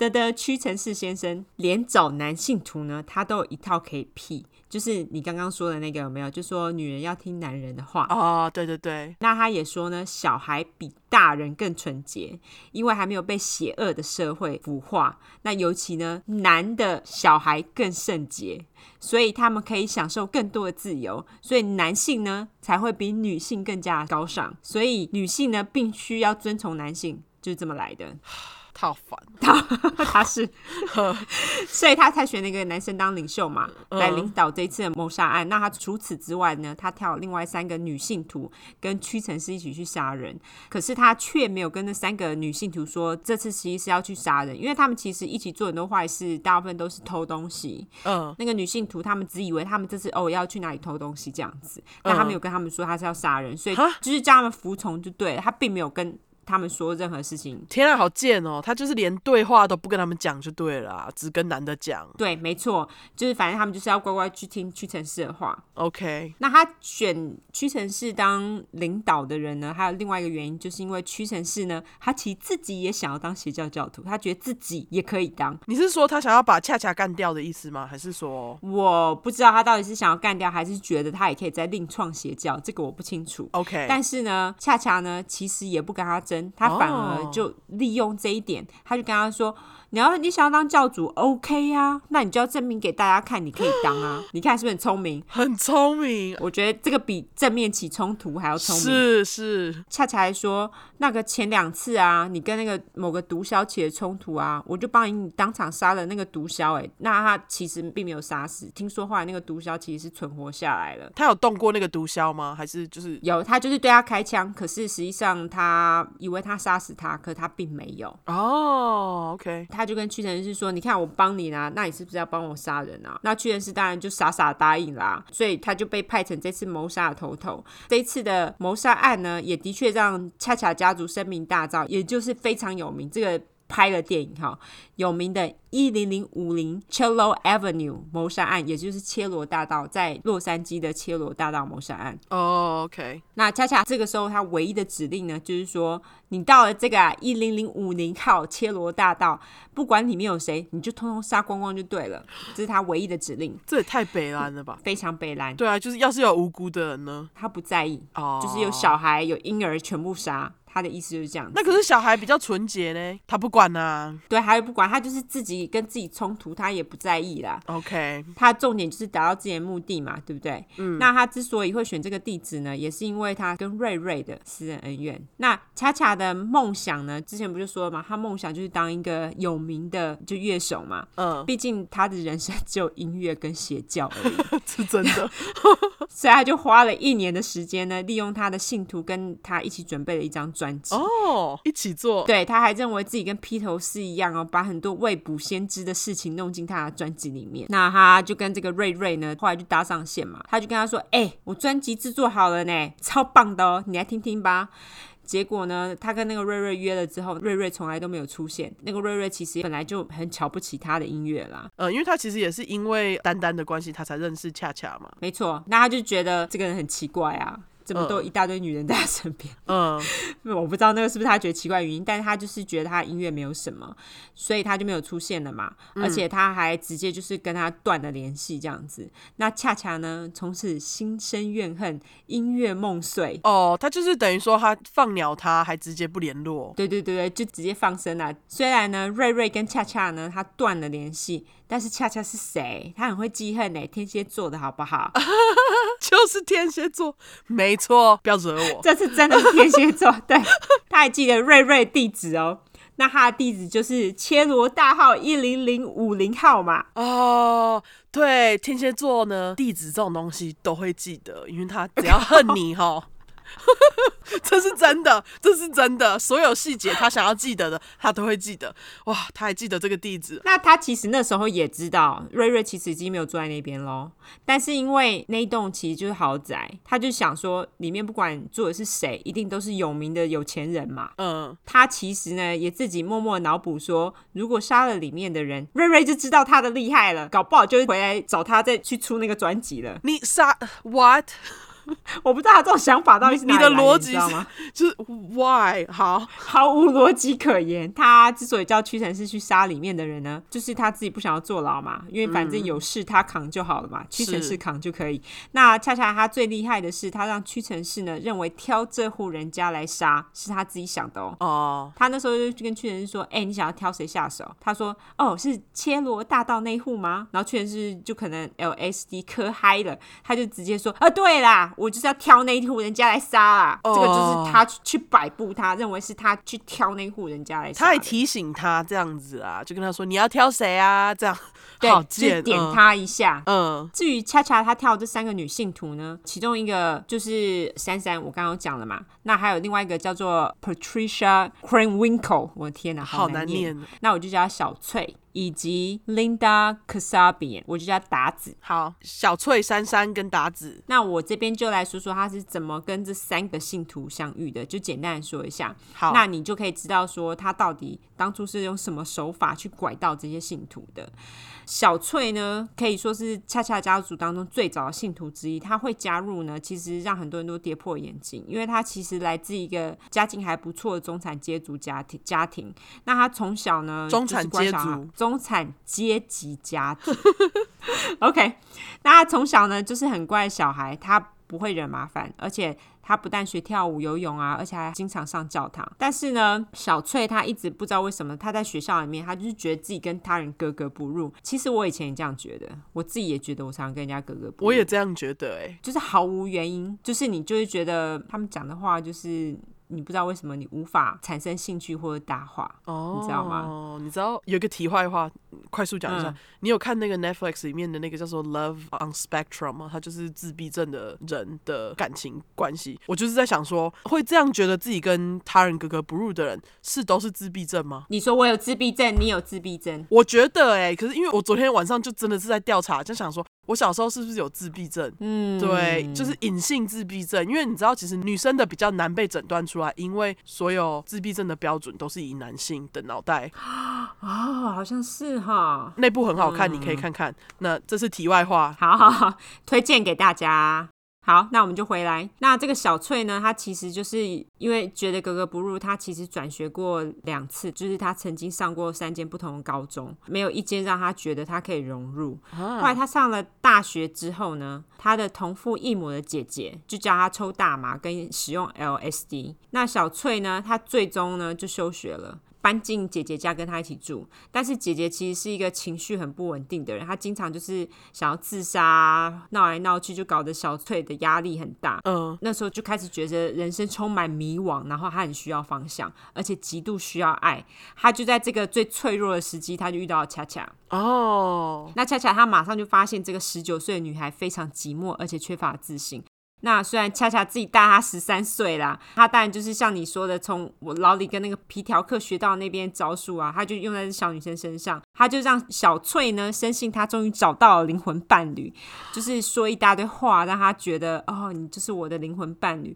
于是呢，小翠她就搬离了姐姐家，她跑去跟恰恰住。没多久呢，小翠她当然就发现恰恰。跟她自己说的人根本就是两码子事啊！什么灵魂伴侣根本就是屁呀、嗯，那他那时候呢，根本就已经太迟了，因为小翠呢已经不敢离开他。就像你说的，他不是说你就让那女人爱上他，然后再打他吗？对，他后来呢，恰恰也对他就是有非常严重的虐待，就是不管是肉体或者心灵上的虐待都有。他就会叫小翠站直哦，不准动，然后对他丢刀子，玩那种丢刀子游戏。他还会叫小翠把衣服脱光，站在所有的女性徒面前，跟他说他很丑啊，很笨啊，什么都不是。 Why？他就是用这样子去打击他的自信心。他不怕他们会离开吗？他就不怕、啊，因为他就是用这种东西来增加他们的恐惧，就一下爱他，就是一下显露出爱他们的样子，然后一下子又羞辱他们，这样就是这样子。他对女生都是用这一招。好鸡掰哦，超级掰！恰恰家族当中呢，有两个信徒，他们后来成为情侣，就是一男一女呢。他们在芭比杀了药头的事件之后呢，他们就开始质疑恰恰，他们就决定要离开。他们那时候呢，其实有邀小翠跟他们一起走，但是小翠她之前呢，其实有尝试要离开过，就像你说，她为什么都不离开？她其实有尝试过啊，但是恰恰总是有办法把她找回来。好恐怖，所以其实这个更恐怖，对不对？因为你已经尝试要走了，然后其实又被找到，这个其实更恐怖。而且每次他被找到，他搞不好就是又在跟他说哦我爱你啊之类的，对，没错。那他就是怕恰恰会再找到他，而且又在羞辱他，所以他就是对于那对情侣对他的邀请呢，就开始有所迟疑。所以后来那两个信徒就丢下他，两个人一起走了。那小翠呢，她事后也表示，就是她很后悔没有跟他们一起走。真的就应该跟着走，那至于珊珊呢，她是在二十岁的时候，在恰恰她保释出狱之后没有多久遇到恰恰的。珊珊她从小就是一个坏小孩，那她妈妈呢，在她十五岁的时候因为乳癌过世，她后来就跟着一个渣男啊在一起度过了五年。那她那个渣男男友呢，会打她，也会虐待她，就是搞得珊珊自己因为这样子压力也很大，就是也要靠酒精跟毒嗯品过日嘛。珊珊呢，她遇到恰恰的时候呢，她那个时候是参加了一另外一个撒旦邪教组织，邪教组织人格，好对而且你也知道是撒旦邪教组织，他们会有聚会，那就会需要有人上空跳舞， ，Why？因为他是撒旦啊，我也不知道，你不觉得撒旦很喜欢裸体吗？撒旦要 看，对，OK，啊对好，那她那个时候呢，就是在担任上空跳舞的女生。那她也很喜欢音乐，也很喜欢跳舞。那个时候呢，她跳舞的时候，那个音乐的吉他手呢，就是恰恰。所以她那时候呢，马上就是这样子被恰恰给吸引到。恰恰呢，她发现珊珊其实很寂寞，而且就是有 daddy issue，、哦可能爸爸从小就抛弃她之类的，或者是忽视她。恰恰呢，就跟她发生了性关系，而且跟珊珊说，你就假装是在跟你爸打炮就好了。三峡，这不是更恶心、更诡异吗？超恶心，对，非常恶心。好，好，那打完炮呢，恰恰就跟珊珊说：“好啦，现在你可以脱离你的过去的人生了，你就加入我们这新的家族 吧。等一下，为什么这个恰恰会在这个邪教组织里面弹吉他？”我不知道， 他可能想要先去观摩吧。 哦，他就想要先去学一下，然后去练习自己的吉他就对了。对，我觉得是这样子。 好吧，我觉得你的推论应该是对的。我想说，为什么你在你自己的家族还不够，还要去人家那边淌一下浑 水？对，好，去那边招人有没有？对，在招生。对， 好， 对，好，从此之后，珊珊也加入了恰恰家族，那好她也成为他们最忠心的信徒之一。就是你叫她干嘛就干嘛，她什么都做这样子。那她之所以被选上去参与谋杀，就是因因为她之前已经帮芭比杀过药头了，所以她就是已经有杀人经验这样子，所以应该不会有有问题。那至于达子呢，达子的故事很短，因为他呢被选上是因为他有驾照。看，好贱天哪！就你来加入，因为你有驾照。 对，因为他们其他人都没有驾照，就只有他有。那他遇到恰恰的时候呢，屈臣氏先生已经加入了。那时候达子呢刚跟他的先生离婚，屈臣氏就直接跟他打炮，就虏获他了，他马上就加入 了。哦 OK，好对，，反正他有驾照这一点呢，是一个非常珍贵的资产，就大家都没有驾照就对了。这就他，等一下，等一下，等一下，等一下，你说一百个人里面这就他有。三小啊，你这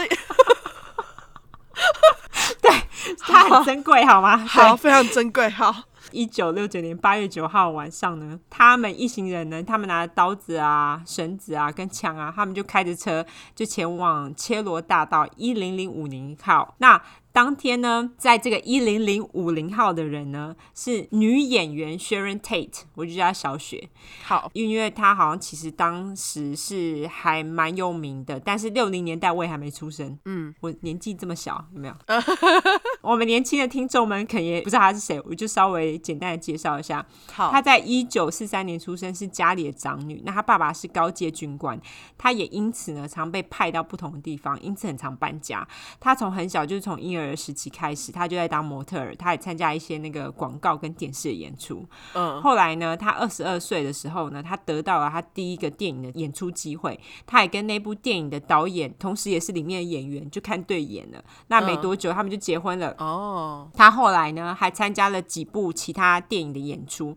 那在谋杀案的当晚呢，她其实已经怀孕八个半月了哦，就是在哦两周就出生了。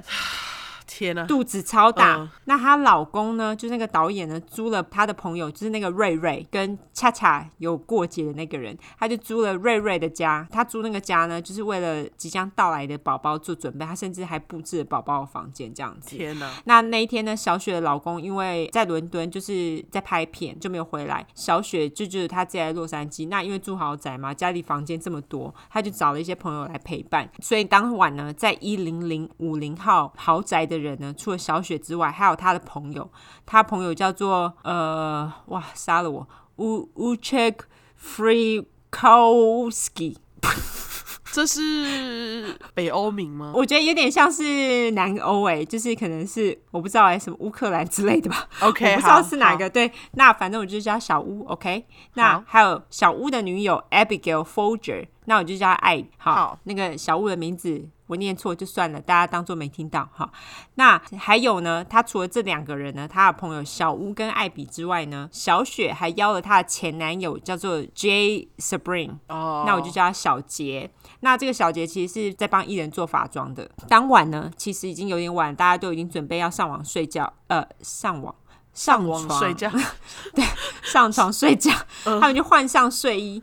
那小雪呢，跟她的前男友小杰呢，在主卧房聊天。小屋呢，那时候在客厅的沙发上睡觉。小屋的女友艾比呢，这时候已经换上睡衣，在客房的床上看书。好啦，那 好，我跟你讲，接下来又有更多名字哦，哈，大家接招。好，当晚呢，约十一点四十五分的时候呢，有一个叫做 Stephen Parent 的十八岁小男生，我就叫他小史喽。好，小史实在是太多个了。好多个小时，对，无所不在。他那时候就是突然出现在这个豪宅的车道上，因为他打算把他的一个收音机呢卖给一个叫做 William Garrison 的朋友，我就叫他小威。好，他在豪宅当管理员，所以他就豪宅管理员。小史他想要卖收音机给小薇，因为他要上大学，他就想说赚一点钱这样子。小史呢，他其实跟小雪他们完全没有任何关系嘛。嗯他就只是可能认识他们那个豪宅管理员小薇，那小史他在那边呢，就是自己让自己进了那个豪宅的大门，就可能是用铁门，嗯，因为那时候根本没有守卫，那时候还没有这种观念，就是安全的观念。就是没有锁好门就对了啦。对啦，他们那时候好像也没有锁，哦或者是哦，好像是他有那个 code，就是他可以输入那个 code，他可以进去了。 ，OK OK，那他就停好车之后呢，他就跑到小薇睡的那一间客房敲门。小史他进房呢，他就把收音机秀给小薇看。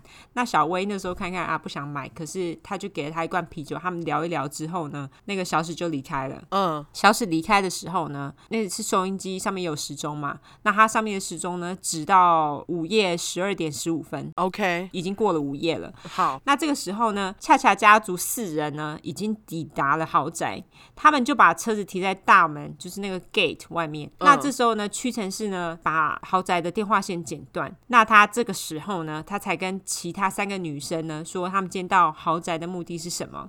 哦，她说，我们今晚的目的呢，就是要把豪宅里面所有人给杀了。然后大家听了也没有怎么样，就哦，OK， 对，我想说他们不会说哈，对，没有，他们就就顺从。对你就是听他的就对了，OK，好。对，这时候呢。恰恰家族四人，他们翻过围墙，他们躲在草丛里面。他们看到小史正准备要离开豪宅，他的车子开出来，他要准备就是开那个大门的时候呢，他卷下窗子啊，他要按那个大门的钮的时候，屈臣氏就拿着枪指着他。那小史当然就吓死啊，他就说：“哦，你不要杀我！”他说：“我不跟任何人说，我看到你们啦，拜托你不要杀我。”我真的只是来这里卖音响的。对，可屈臣氏根本就不管，因为他接到的指令就是不管谁在豪宅里面就杀嘛，他也不管他是谁，所以他就是直接开了他四枪，小史就当场死亡，这人好没有弹性哦。非常毫无弹性。他虽然开了四枪，可是豪宅里面人都没有听到，他们那时候好像就是音乐开很大声，他们通通都没有听到，而且豪宅可能也太大了。对，可能还很远，有没有？离那个车道门很远。是恰恰家族四人呢，他们于是穿过了豪宅的草坪，来到豪宅外面。他们那时候就想说要找地方进豪宅嘛，结果他们就找到一个开一半的窗子。你看，锁门锁窗很重要，好吗？大家。不止锁门，窗户也要锁。大家现在马上给我去检查你的窗子，好不 好？那他这时候呢，就是从那个开了一半的窗子呢，成功进入。这时候呢，屈臣氏呢，他就叫达子，达子就是那个有驾照啊，就是很好珍贵的那个，对，去车道看守。他就说，哦，如果有邻居啊报警，你就跟我们说这样。哦，等于说他是车手就对了啦，他要开车载他们走，对他就是在那边看守，然后准备好，然后就是等到他们要走的时候就走这样。就跳上车，他可以开走，这样好有画面。 没错，这时候呢，三人就是屈臣氏跟另外两个女的呢，就进入了豪宅内部。然后他先到了客厅，他在客厅呢看到睡在沙发上面的小屋。屈臣氏于是就叫珊珊去检查其他房间，结果他叫珊珊去检查其他房间的那个声音把小屋给吵醒了。小屋曰：“你是谁啊？”然后屈臣氏于是就用力踹了他头一下，然后就说：“我是恶魔啦，cosplay 一下。”我是恶魔啦，我来这边做恶魔会做的事啦。然后，并且跟小屋说，如果你大叫的话，我就把你给杀喽。那晚屈臣氏呢，他就有交代所有人都要带刀。结果小翠呢，进了豪宅才乌龙发现，干他忘了带了他的刀子，于是他就哦跑到车子那一边。然后跟达子说：“哎、我刀子忘了带。”达子呢就把他的刀给了小翠，然后小翠呢就匆匆忙忙的再进了豪宅，继续他们刚刚做的事这样子。珊珊呢这时候就一间房间一间房间看，她这时候看到了就是在客房里的艾比，那艾比其实也看到她了，但是。艾比就是小屋的女友，她也不觉得奇怪，因为小雪家其实常常会有人在奇怪时间出现这样子，所以她就只跟艾比招招手，然后艾比也回珊珊回她招招的手这样子。珊珊呢，她又看到小雪跟小杰他们在主卧房聊天，于是她就回去跟屈臣氏说她看到的东西。屈臣氏呢，她那时候就叫小翠跟珊珊。把所有的人都带到客厅，大家就是持刀威胁所有的人嘛。嗯本来在房间里面三个人呢，就是小屋的女友艾比，还有小雪跟小雪的前男友小杰，三个人就带到客厅去了。所以就四个人都在客厅了，这样。对，没错，问题是刚刚那个在客房里面的小薇呢，他们没有看到吗他没有哦，他们没有看到。 ？OK，好， 那屈臣氏呢，于是把小杰的手绑了起来。那这时候小杰他还嫌痛，屈臣氏就说：“你在勒舌，我就把你给杀喽。”你在楼上， 对，然后他就再拿绳子套在小杰的脖上，然后绳子的另外一端呢套过那天花板上那个梁啊，套过之后呢，再把另一端套在小雪的脖子上面。这时候小雪就开始啜泣，就开始哭啦。屈臣氏就就觉得干你哭屁哭，有个烦的。小杰那时候就说：“哎、你对孕妇可不可以好一点呐、于是屈臣氏就北宋，他就往肚子就直接开了一枪。天哪，小杰这时候中枪嘛，他就在地上流血啊。嗯，屈臣氏就说：“你们还不赶快给我钱！”于是艾比呢，他就从皮包拿出了七十块美金给他。啊，屈臣氏就超生气啊，想说：“干你们不是很有钱吗？怎么这么少钱？” 因为他本来还想说，他想要带一大笔钱回去给恰恰，让他觉得开心这样子，好，他就整个气头就上来了。就因为没钱就对了。对，就是觉得干你们这些无用的人，他就在被生气的那个情绪驱使之下，屈臣氏于是拿刀子就开始戳小杰，戳到他死为止。嗯，小雪呢，跟艾比还有小屋，小屋就是那个头被踢了一下那个有没有？这时候嗯才发现，干、他们原来是要把他们给杀了。这个时候呢，屈臣氏就叫珊珊呢把小屋给杀了。那小屋虽然头被踹了一脚，头痛归痛呢，他还是成功挣脱了手上的绳索。那他开始跟珊珊缠斗，并且呢，他成功的跑到大门，然后准备开门逃跑。但是呢，这个时候珊珊就一直戳小屋的腿啊，就拿刀子一直戳。那这个时候呢，在车道的达子他就听到小屋的尖叫声，他走到门口。这个时候呢，小屋居然成功的破门而出。屈臣氏呢，这时候看到就想说，干不行啊，马上追出。达子就眼睁睁看着小屋被屈臣氏戳死，然后倒在前院的草皮上面，一大堆血。达子看到就根本就吓死啊！他就跟屋里的珊珊说：“哎、有人看到啦，有人往这边走啦，我们快走！”其实没有，他只是想说这样子大家就可以离开，不要再杀人了。但是珊珊她就是脑子有问题，她就是要服从嘛，对不对？她就耸肩，她就说：“我什么事情都不能做啊！”不在乎的把头给别开了。啊，他有回去房子里面吗？还是就在外面等？因为珊珊就不鸟他，达子嗯他就自己跑到车子那边，他就躲到车子里面去，他就是没有参与，哦对他没有参与。 OK，这个时候呢，艾比就是小屋的女友。她这时候看到缝隙，她就尽力的往外跑，怎么可能跑得掉？她这时候就被小翠给追上了。小翠呢就一直戳她，这时候草皮上又多了一具尸体。哦，嗯，但是小翠那个时候呢，不确定艾比到底有没有死透，于是她就跟屈臣氏说：“哎、你帮我看一下啦。”啊，屈臣氏就跟她说：“好好好，我帮你看他有没有死，那你去看看那个屋里有没有其他的人。你还记得屋里还有一个人对不对？就是你刚刚说的那个小薇。是但是呢，小翠她其实再也不想杀人了，所以她就只走到屋子里面，就屈臣氏看不到的地方，她就是在那边待了一下，然后就跟屈臣氏说啊，没人啦。所以当天唯一的生还者小薇，就是那个豪宅管理员，就这样逃过了一命。天啊，他真的是也是命大。对，那小雪的三个朋友都死了，她那时候这样她一个人啊，她就求他们放她一条生路。她那时候还跟他们说：“拜托你们不要杀我，不然可以把我挟持当人质。那过两周等宝宝出生，你再杀死我也可以。”就是她完全一心一意为了宝天宝。啊，妈妈的伟大，对，但是屈臣氏和珊珊两个人呢，嗑药嗑的超嗨，他们那时候有吸冰毒，就是 meth 安非他命啦。对他，们就哪管他讲什么啊？然后珊珊呢，于是就开始拿刀子直接戳小雪，就全身就对了，戳了很多刀呢，小雪就死了，而且她死前还喊妈妈。但是呢，恰恰家族还没有完哦，因为恰恰跟他们说，哎、你走的时候要做一些奇怪的事情啊，因为他们想要把这整个事情栽赃给黑豹组织嘛。对，那他们想要让大家以为是他们做的，所以他们要做一些现场的安排。那你这样子才可以让大家认为那个是黑豹组织做的。是这时候呢，珊珊呢就拿了被血染红的绳子，她在大门口写了 pig，就是猪啦、嗯 p i g。这件事情呢，也是之前芭比呢，她在杀了那个药头之后，她有做类似的事情。他们就想说，这样子他们就可以把事情串联起来。哦，OK，那他们三个人呢，这时候就是马上进了车，那达子就开车走了嘛。那他们在路上呢，就把他们沾血的衣服跟他们的武器给丢了，接着呢，就跑到一个叫做鲁道夫的人的院子里面。嗯，拿他那个浇花的那个水管啊，开始清洗身上的血渍。那那个鲁道夫呢，他听到院子里面的动静，他出门查看。恰恰四人组马上跳上车闪人，但是鲁道夫那时候就是有把车牌给记下来。哦，聪明， 那他们四人在车上的时候呢，就开始检讨他们当晚的谋杀，跟他们取了四点五条生命无关。他们就是说，谁在错人的时候伤了自己啊，或是用枪托打人的时候，可能留下证据之类的。那他们那时候回到牧场呢，恰巧也对他们结果非常不满，因为只带七十块美金回来，很少，也认为呢，他们现场留下的那个安排呢不够戏剧化。这四处都是血，还不够戏剧化吗？对他就是觉得不够戏剧化，于是呢，他便自己开车回豪宅，拿了一面美国国旗铺在客厅的沙发上，然后再把怀孕的小雪的尸体呢摆在旁边。干，他还动过尸体，对，他就想说，好啦，这样子应该可以吸引很多媒体的关注啦。结果隔天，果不其然，也是照他想的，小雪跟他的朋友的谋杀案呢，果然引起了好莱坞的一阵哗然。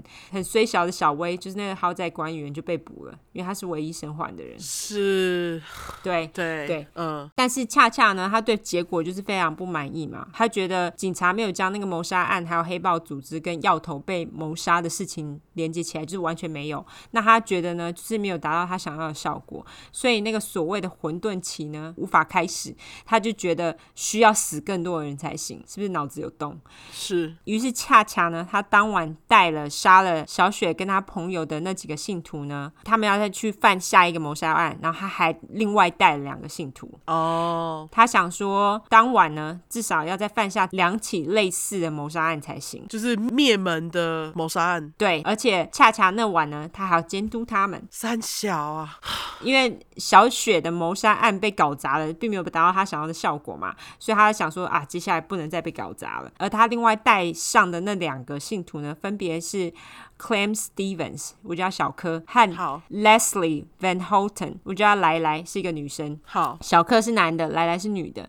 那其中呢，莱莱呢是恰恰家族当中年纪最小的信徒，她当时只有十九岁。天啊，好年轻哦，接下来，恰恰呢，他找到了一对夫妻。那这对夫妻呢，他们是叫 Leno 跟 Rosemary La Bianca。那由于恰恰他经常到这对夫妻的隔壁邻居家 party，他想说住在同一区的人应该都很有钱嘛，那杀了之后应该会受到很大的关注，所以他就选了朋友的邻居下手当对象。于是恰恰呢和屈臣氏从他们没有锁门的后门，你看干又不锁门，是不是？他就从他们没有锁门的后门进入了，他就看到那个先生呢在客厅的沙发上睡着，于是恰恰呢用枪指着他叫醒他，就骗他说他这只是抢劫，并且问他说屋里还有谁？那那个先生就说哦我太太在房间里面，于是恰恰呢就去房间把太太呢带到客厅，而且他还拿了太太的钱包，那够钱吗？里面是不是只有十块钱？不知道，嗯，就拿了他的钱包之后呢，他就把两个人呢都用那个枕头套把头套起来，然后嘴巴就塞东西，不让他们尖叫嘛。哦，然后双手反绑，然后呢，他就出去叫他的信徒小翠跟莱莱进到屋子里面，然后就叫这两个女生呢把太太带进房间，然后跟他们说：“好啦，现在你们就自己看着办吗？你们要确定每个人都有办事哦。”然后他就跳进车里，跟其他三个信徒去找去找下一个目标。可他们后来好像没有找到下一个目标，哦，等于说他就是指导完了，他就自己走了啦。对于是呢，屈臣氏呢，他就要杀了先生嘛，他就戳了先生很多刀。然后呢，在房间里的太太呢，听到先生的哭叫声，她也开始挣扎。这时候呢，因为是小翠把她带进去了嘛，小翠她其实之前杀人，她就已经觉得心里很不舒服，她内心很多挣扎。嗯，但是她自从上次杀了人之后呢，她就再也不想杀了。但是她怕，如果她不杀，恰恰不知道会再对她做出什么事情。天哪，他真的是被虐的很严重哎、对她就是心理创伤很严重，是他后来呢，就只好戳了太太几刀。接着，屈臣氏已经把先生杀完了嘛，他就进房，他就接着呢对太太戳了很多刀，把他给戳死了。哦，可能因为刚刚小翠没有把他杀死就对了。对对，对他只是戳了他几刀而已。嗯，那这个时候呢，这三人他们就是要弄出一个很戏剧化的现场嘛，这样恰恰才会开心啊。屈臣氏就在先生的肚子上呢刻了 war，就是战争 W A R，然后呢，小翠呢，她插了一根叉子在先生的肚子上，还插了一只刀子在先生喉咙上。 why OK 好，对，然后莱莱呢，她在墙上就是用那个他们的血啊，写了 death to pigs，然后还写 rice r i s e，但是后来大家就发现，哎，莱莱好像除了写字，她没有干其他的事，哎，他就是在旁边看就对了。对， 就什么事情都没干。于是屈臣氏他就谨记恰恰的话，每个人都要做事，所以他那时候呢就叫莱莱把太太的衣服脱下来。就是那个尸体在那边，再戳了太太的身体几刀，交差了事这样子。哦，就是每个人都要参与就对了啦。对，没错。那他们就是杀完人之后呢，就觉得啊，干肚子很饿，翻了他们两夫妻的冰箱，吃了他们的西瓜啊，然后喝了他们的巧克力牛奶啊，然后他们要走之前呢，还拿了一袋他们的零钱，就是一分一毫，只要有钱都要拿这样子。小翠呢，她更鸡婆的哦，就在冰箱上写下了 helter skelter，就是那个混沌旗，也就是哦，恰恰所预言的。那她这个其实成为警察发现恰恰家族的一个关键所在。哦，是哦，对，没错。没几天之后呢，恰恰跟他的二十五个信徒终于被抓了，但是并不是因为他们犯下谋杀案，因为警察其实对于那些谋杀案都还完全没有任何的线索。嗯，他们被抓呢，是因为恰恰家族的人呢，他们一直都会偷车。那他们偷了很多车子，是为了要改造成沙丘越野车。哦，因为他们在牧场吗？对，我觉得名字超可爱，沙丘乐词，叫做 Dune Buggies。 Dune Buggies，对，那他就是要用这些越野车呢，去找寻恰恰所说的地下社会。但恰恰自己就是偷车之王啊。对啊，他就很爱偷车嘛。是啊，恰恰家族其中一个信徒呢是大嘴巴，那个人呢就是珊珊。珊珊呢，她被抓进监狱之后呢，她跟她那个监狱里面的室友炫耀他们杀人的事情，然后室友就问她说：“哎、那杀人之后你觉得如何？爽吗？”那珊珊就说很累啊，但是也超爽的，又觉得很平静，因为我知道 Helter Skelter 就是那个混沌期要到了。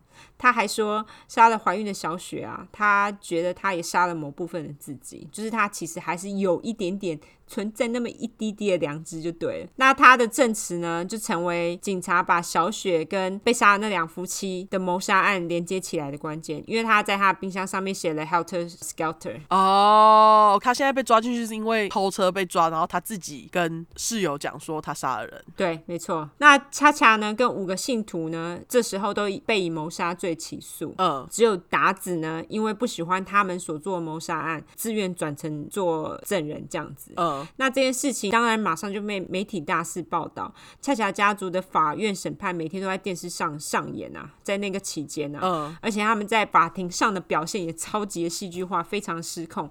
恰恰呢，那时候也是自己当自己的律师，然后也帮自己辩护，跟阿泰一样，没错，那他表现超级失控的哦，他甚至还曾经拿着铅笔冲到法官面前，威胁要杀了他。谁会理他？对啊，他是不是脑子有问题？他那么小只，那他的三个信徒呢，也就是跟他同样是被告嘛，就是小翠、珊珊跟来来。嗯，这三个女人呢，也在他的控制之下做出非常失控的举动。例如呢，恰恰会要求他们在某天在法庭上唱歌哦，或是啊突然失控的尖叫。他那时候呢，还跟他们说：“好啦，大家明天把头发剃光，用刀子呢在前额画一个叉。”然后他们就这样做哦。三小，恰恰自己也这样做，然后那三个人也这样做，而且这个是一个非常有名的举动，因为后来呢，恰恰自己把他额前的那个叉呢，哦，直接刺青上去了。是他不是把它改成那个，万字号，吴姐不知道为什么她要把它改成万字号，就是纳粹的那个。它不是纳粹，它是万字号。哦，他是万字号呀。我有去比对，那是万字号。 OK OK，好，当然，恰恰这时候也会去要求那个其他的信徒呢，跟他们说，你们自己在法院上面说这些事你们自己干的，跟我无关，好贱，超贱的。明明就他指使人家的。没错，那他其他没有被告的信徒啊，他们那个时候就会在法院的外面露营，弄个帐篷睡在那边，然后接受媒体的采访。嗯，那他们有人呢，甚至在被采访的时候呢，还威胁要杀了证人。恰恰与其中一个信徒叫做 Barbara 芭芭拉，那他本来被检察官邀请当证人，但是其他的信徒呢，那时候就跟芭芭拉说啊，你不要当证人啦，我们就是出钱让你去夏威夷玩呐、你就是用这个来贿赂他。结果呢，芭芭拉就哦好啊。就他就是去夏威夷，结果另外一个好友也是信徒，就在他的汉堡里面下了致死剂量的 LSD，差点把他给毒死。我的天呐、就是跟他一起去就对了，然后就给他一堆 LSD。对，最后他是活了下来，他就很美颂，所以他后来就非常积极，想要做证人这样子。对啊，因为吃完马上送医院。对啊，就美颂啊，就觉得干，他们说是假的、啊。嗯，那后来呢？因为来来就是那三个女信徒当中的那个年纪最轻的，那她的辩护律师呢，也发现就是恰恰很会控制人。她那个时候呢，就是想尽办法要帮来来做辩护，因为想说她年纪这么小，她搞不好有机会无罪释放。而且实际上她就是戳了尸体，虽然说那件事情也是很不 OK，但是她不是真的直接去杀人这样子。嗯，但是呢，他那个辩护律师在要结辩的前一天呢，他那时候跟家人去露营，就是他人不见了。哼，结果就在隔天，就是结辩的那一天呢，那个律师呢在露营营地附近被发现的尸体，但是这件事情呢到现在都还是悬案，因为不知道这件事情到底他杀还是自杀。恰恰的信徒呢还声称是他们杀了那个律师。我觉得他们就是哎、对，我也这样觉得。那后来呢？恰恰家族所有人被告的那些人呢，那时候所有人都被判了死刑，但是没有多久，加州就把死刑给废了，结果他们的死刑通通变无期徒刑，而且干有保释的机会，你不觉得很扯吗？很扯啊！他们怎么可以拿到保释的机会？凭什么他们还杀了孕妇、欸？对啊，呃，但是我觉得他们可能就是以那种哦，他们是接受恰恰的控制，因为其实这很难讲，你知道吗？这种事情，的确是啦。不过最该死的就是恰恰恰怎么能够出来啊？这个保释机会连恰恰都有得到，不是只有这些人哦。对啊，干，所以你不觉得好很扯贱吗？哦！哦，对啊，恰恰不准播，还好他没有。哦，那因为在监狱里蛮闲的嘛，那也很多恰恰信徒呢，这时候就也开始思考自己的人生。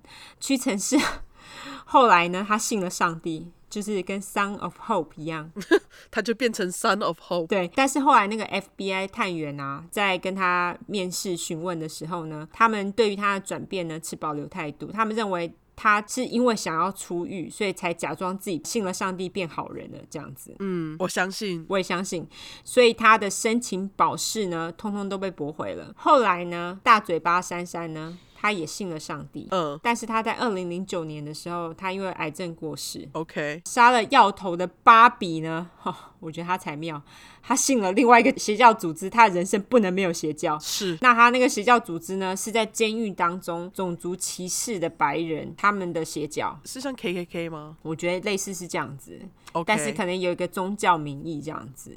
OK，他的保释出狱呢也废话，但也是一直被驳回啊。这种人怎么可以保释出狱对啊？啊，你太危险了。对啊，那至于小翠，就是那个一直被虐待的，恰恰她在监狱当中有一次玩牌啊，跟监狱里面的老友玩牌就输了，她就直接跟老友说：“哦，那我把小翠送给你。” 然后我就想说，干怎么送啊？不是都在监狱里面吗？对啊，而且重点是，这人又不是你的所有品。对，可是后来小翠不知道怎么样知道这件事情之后呢，就对恰恰完全失去了信任。我想说，你现在才醒啊，你这个傻子！其实我觉得他早就想醒了，只是因为一直被虐待，让他觉得他没有其他选择。有可能啊，他真的是对他身心控制的蛮严重的。对啊，小翠后来就是看清了恰恰，她就开始重新思考自己的人生。她后来也也说，她对她自己犯下的罪呢感到很悔恨，也对于就是她杀的人的家人感到很抱歉。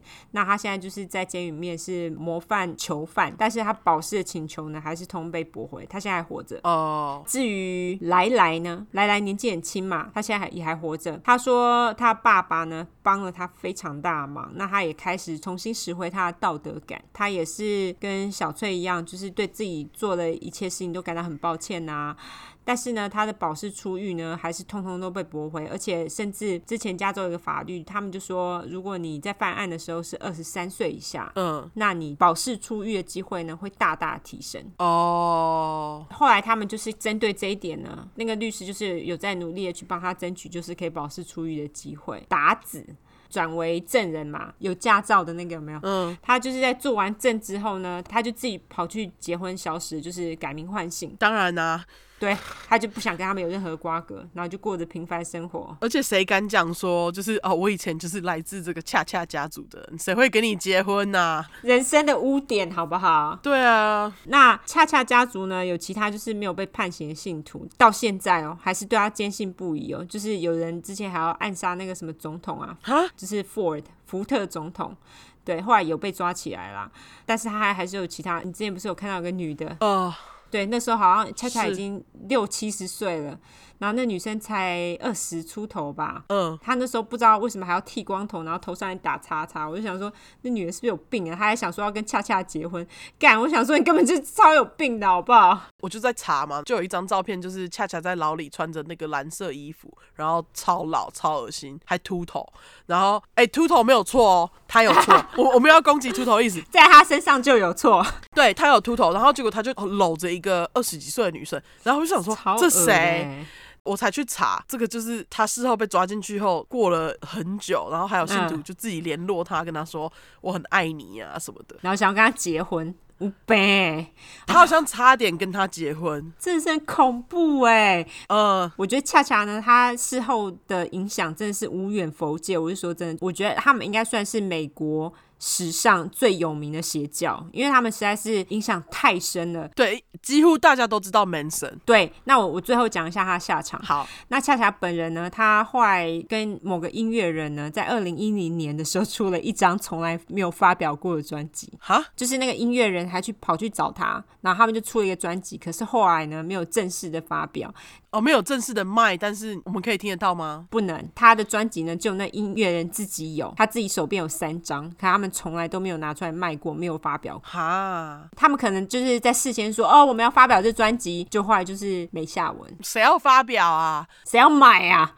搞不好有人买。对，搞不好他信徒会买哈。嗯，后来恰恰他在二零一七年干他活超长的啊！他活很长哎、对他二零一七年的时候他死了，他死的原因是因为结肠癌跟呼吸衰竭，所以我就觉得，干你看坏人都活超久的啊！他也活了八十三岁，我刚刚计算了一下，干八十三岁，啊、w h y 而且我觉得恰巧呢，他其实刚刚说的就是他的影响真的无远佛界，因为我后来才发现，原来你不知道玛丽莲曼森她的名字就是取自于玛丽莲梦露跟 Charles Manson 的结合。哦，他对于后世的影响呢非常多，因为后来有非常多的歌曲是写 Charles Manson，是而且他还是有很多的信徒，对，所以我就觉得邪教真的很厉害。因为他就是以一个理念的观点去让你去相信他，人很难轻易改变，他们也拒绝改变，所以他们才会继续相信这个恰恰，我觉得是这样。对，那这就是今天我们讲的恰恰家族 Charles Manson，希望大家都喜欢这个邪教故事。对我超级喜欢邪教故事，因为邪教故事实在实在是太多奇怪的东西了而。且太多神经的概念，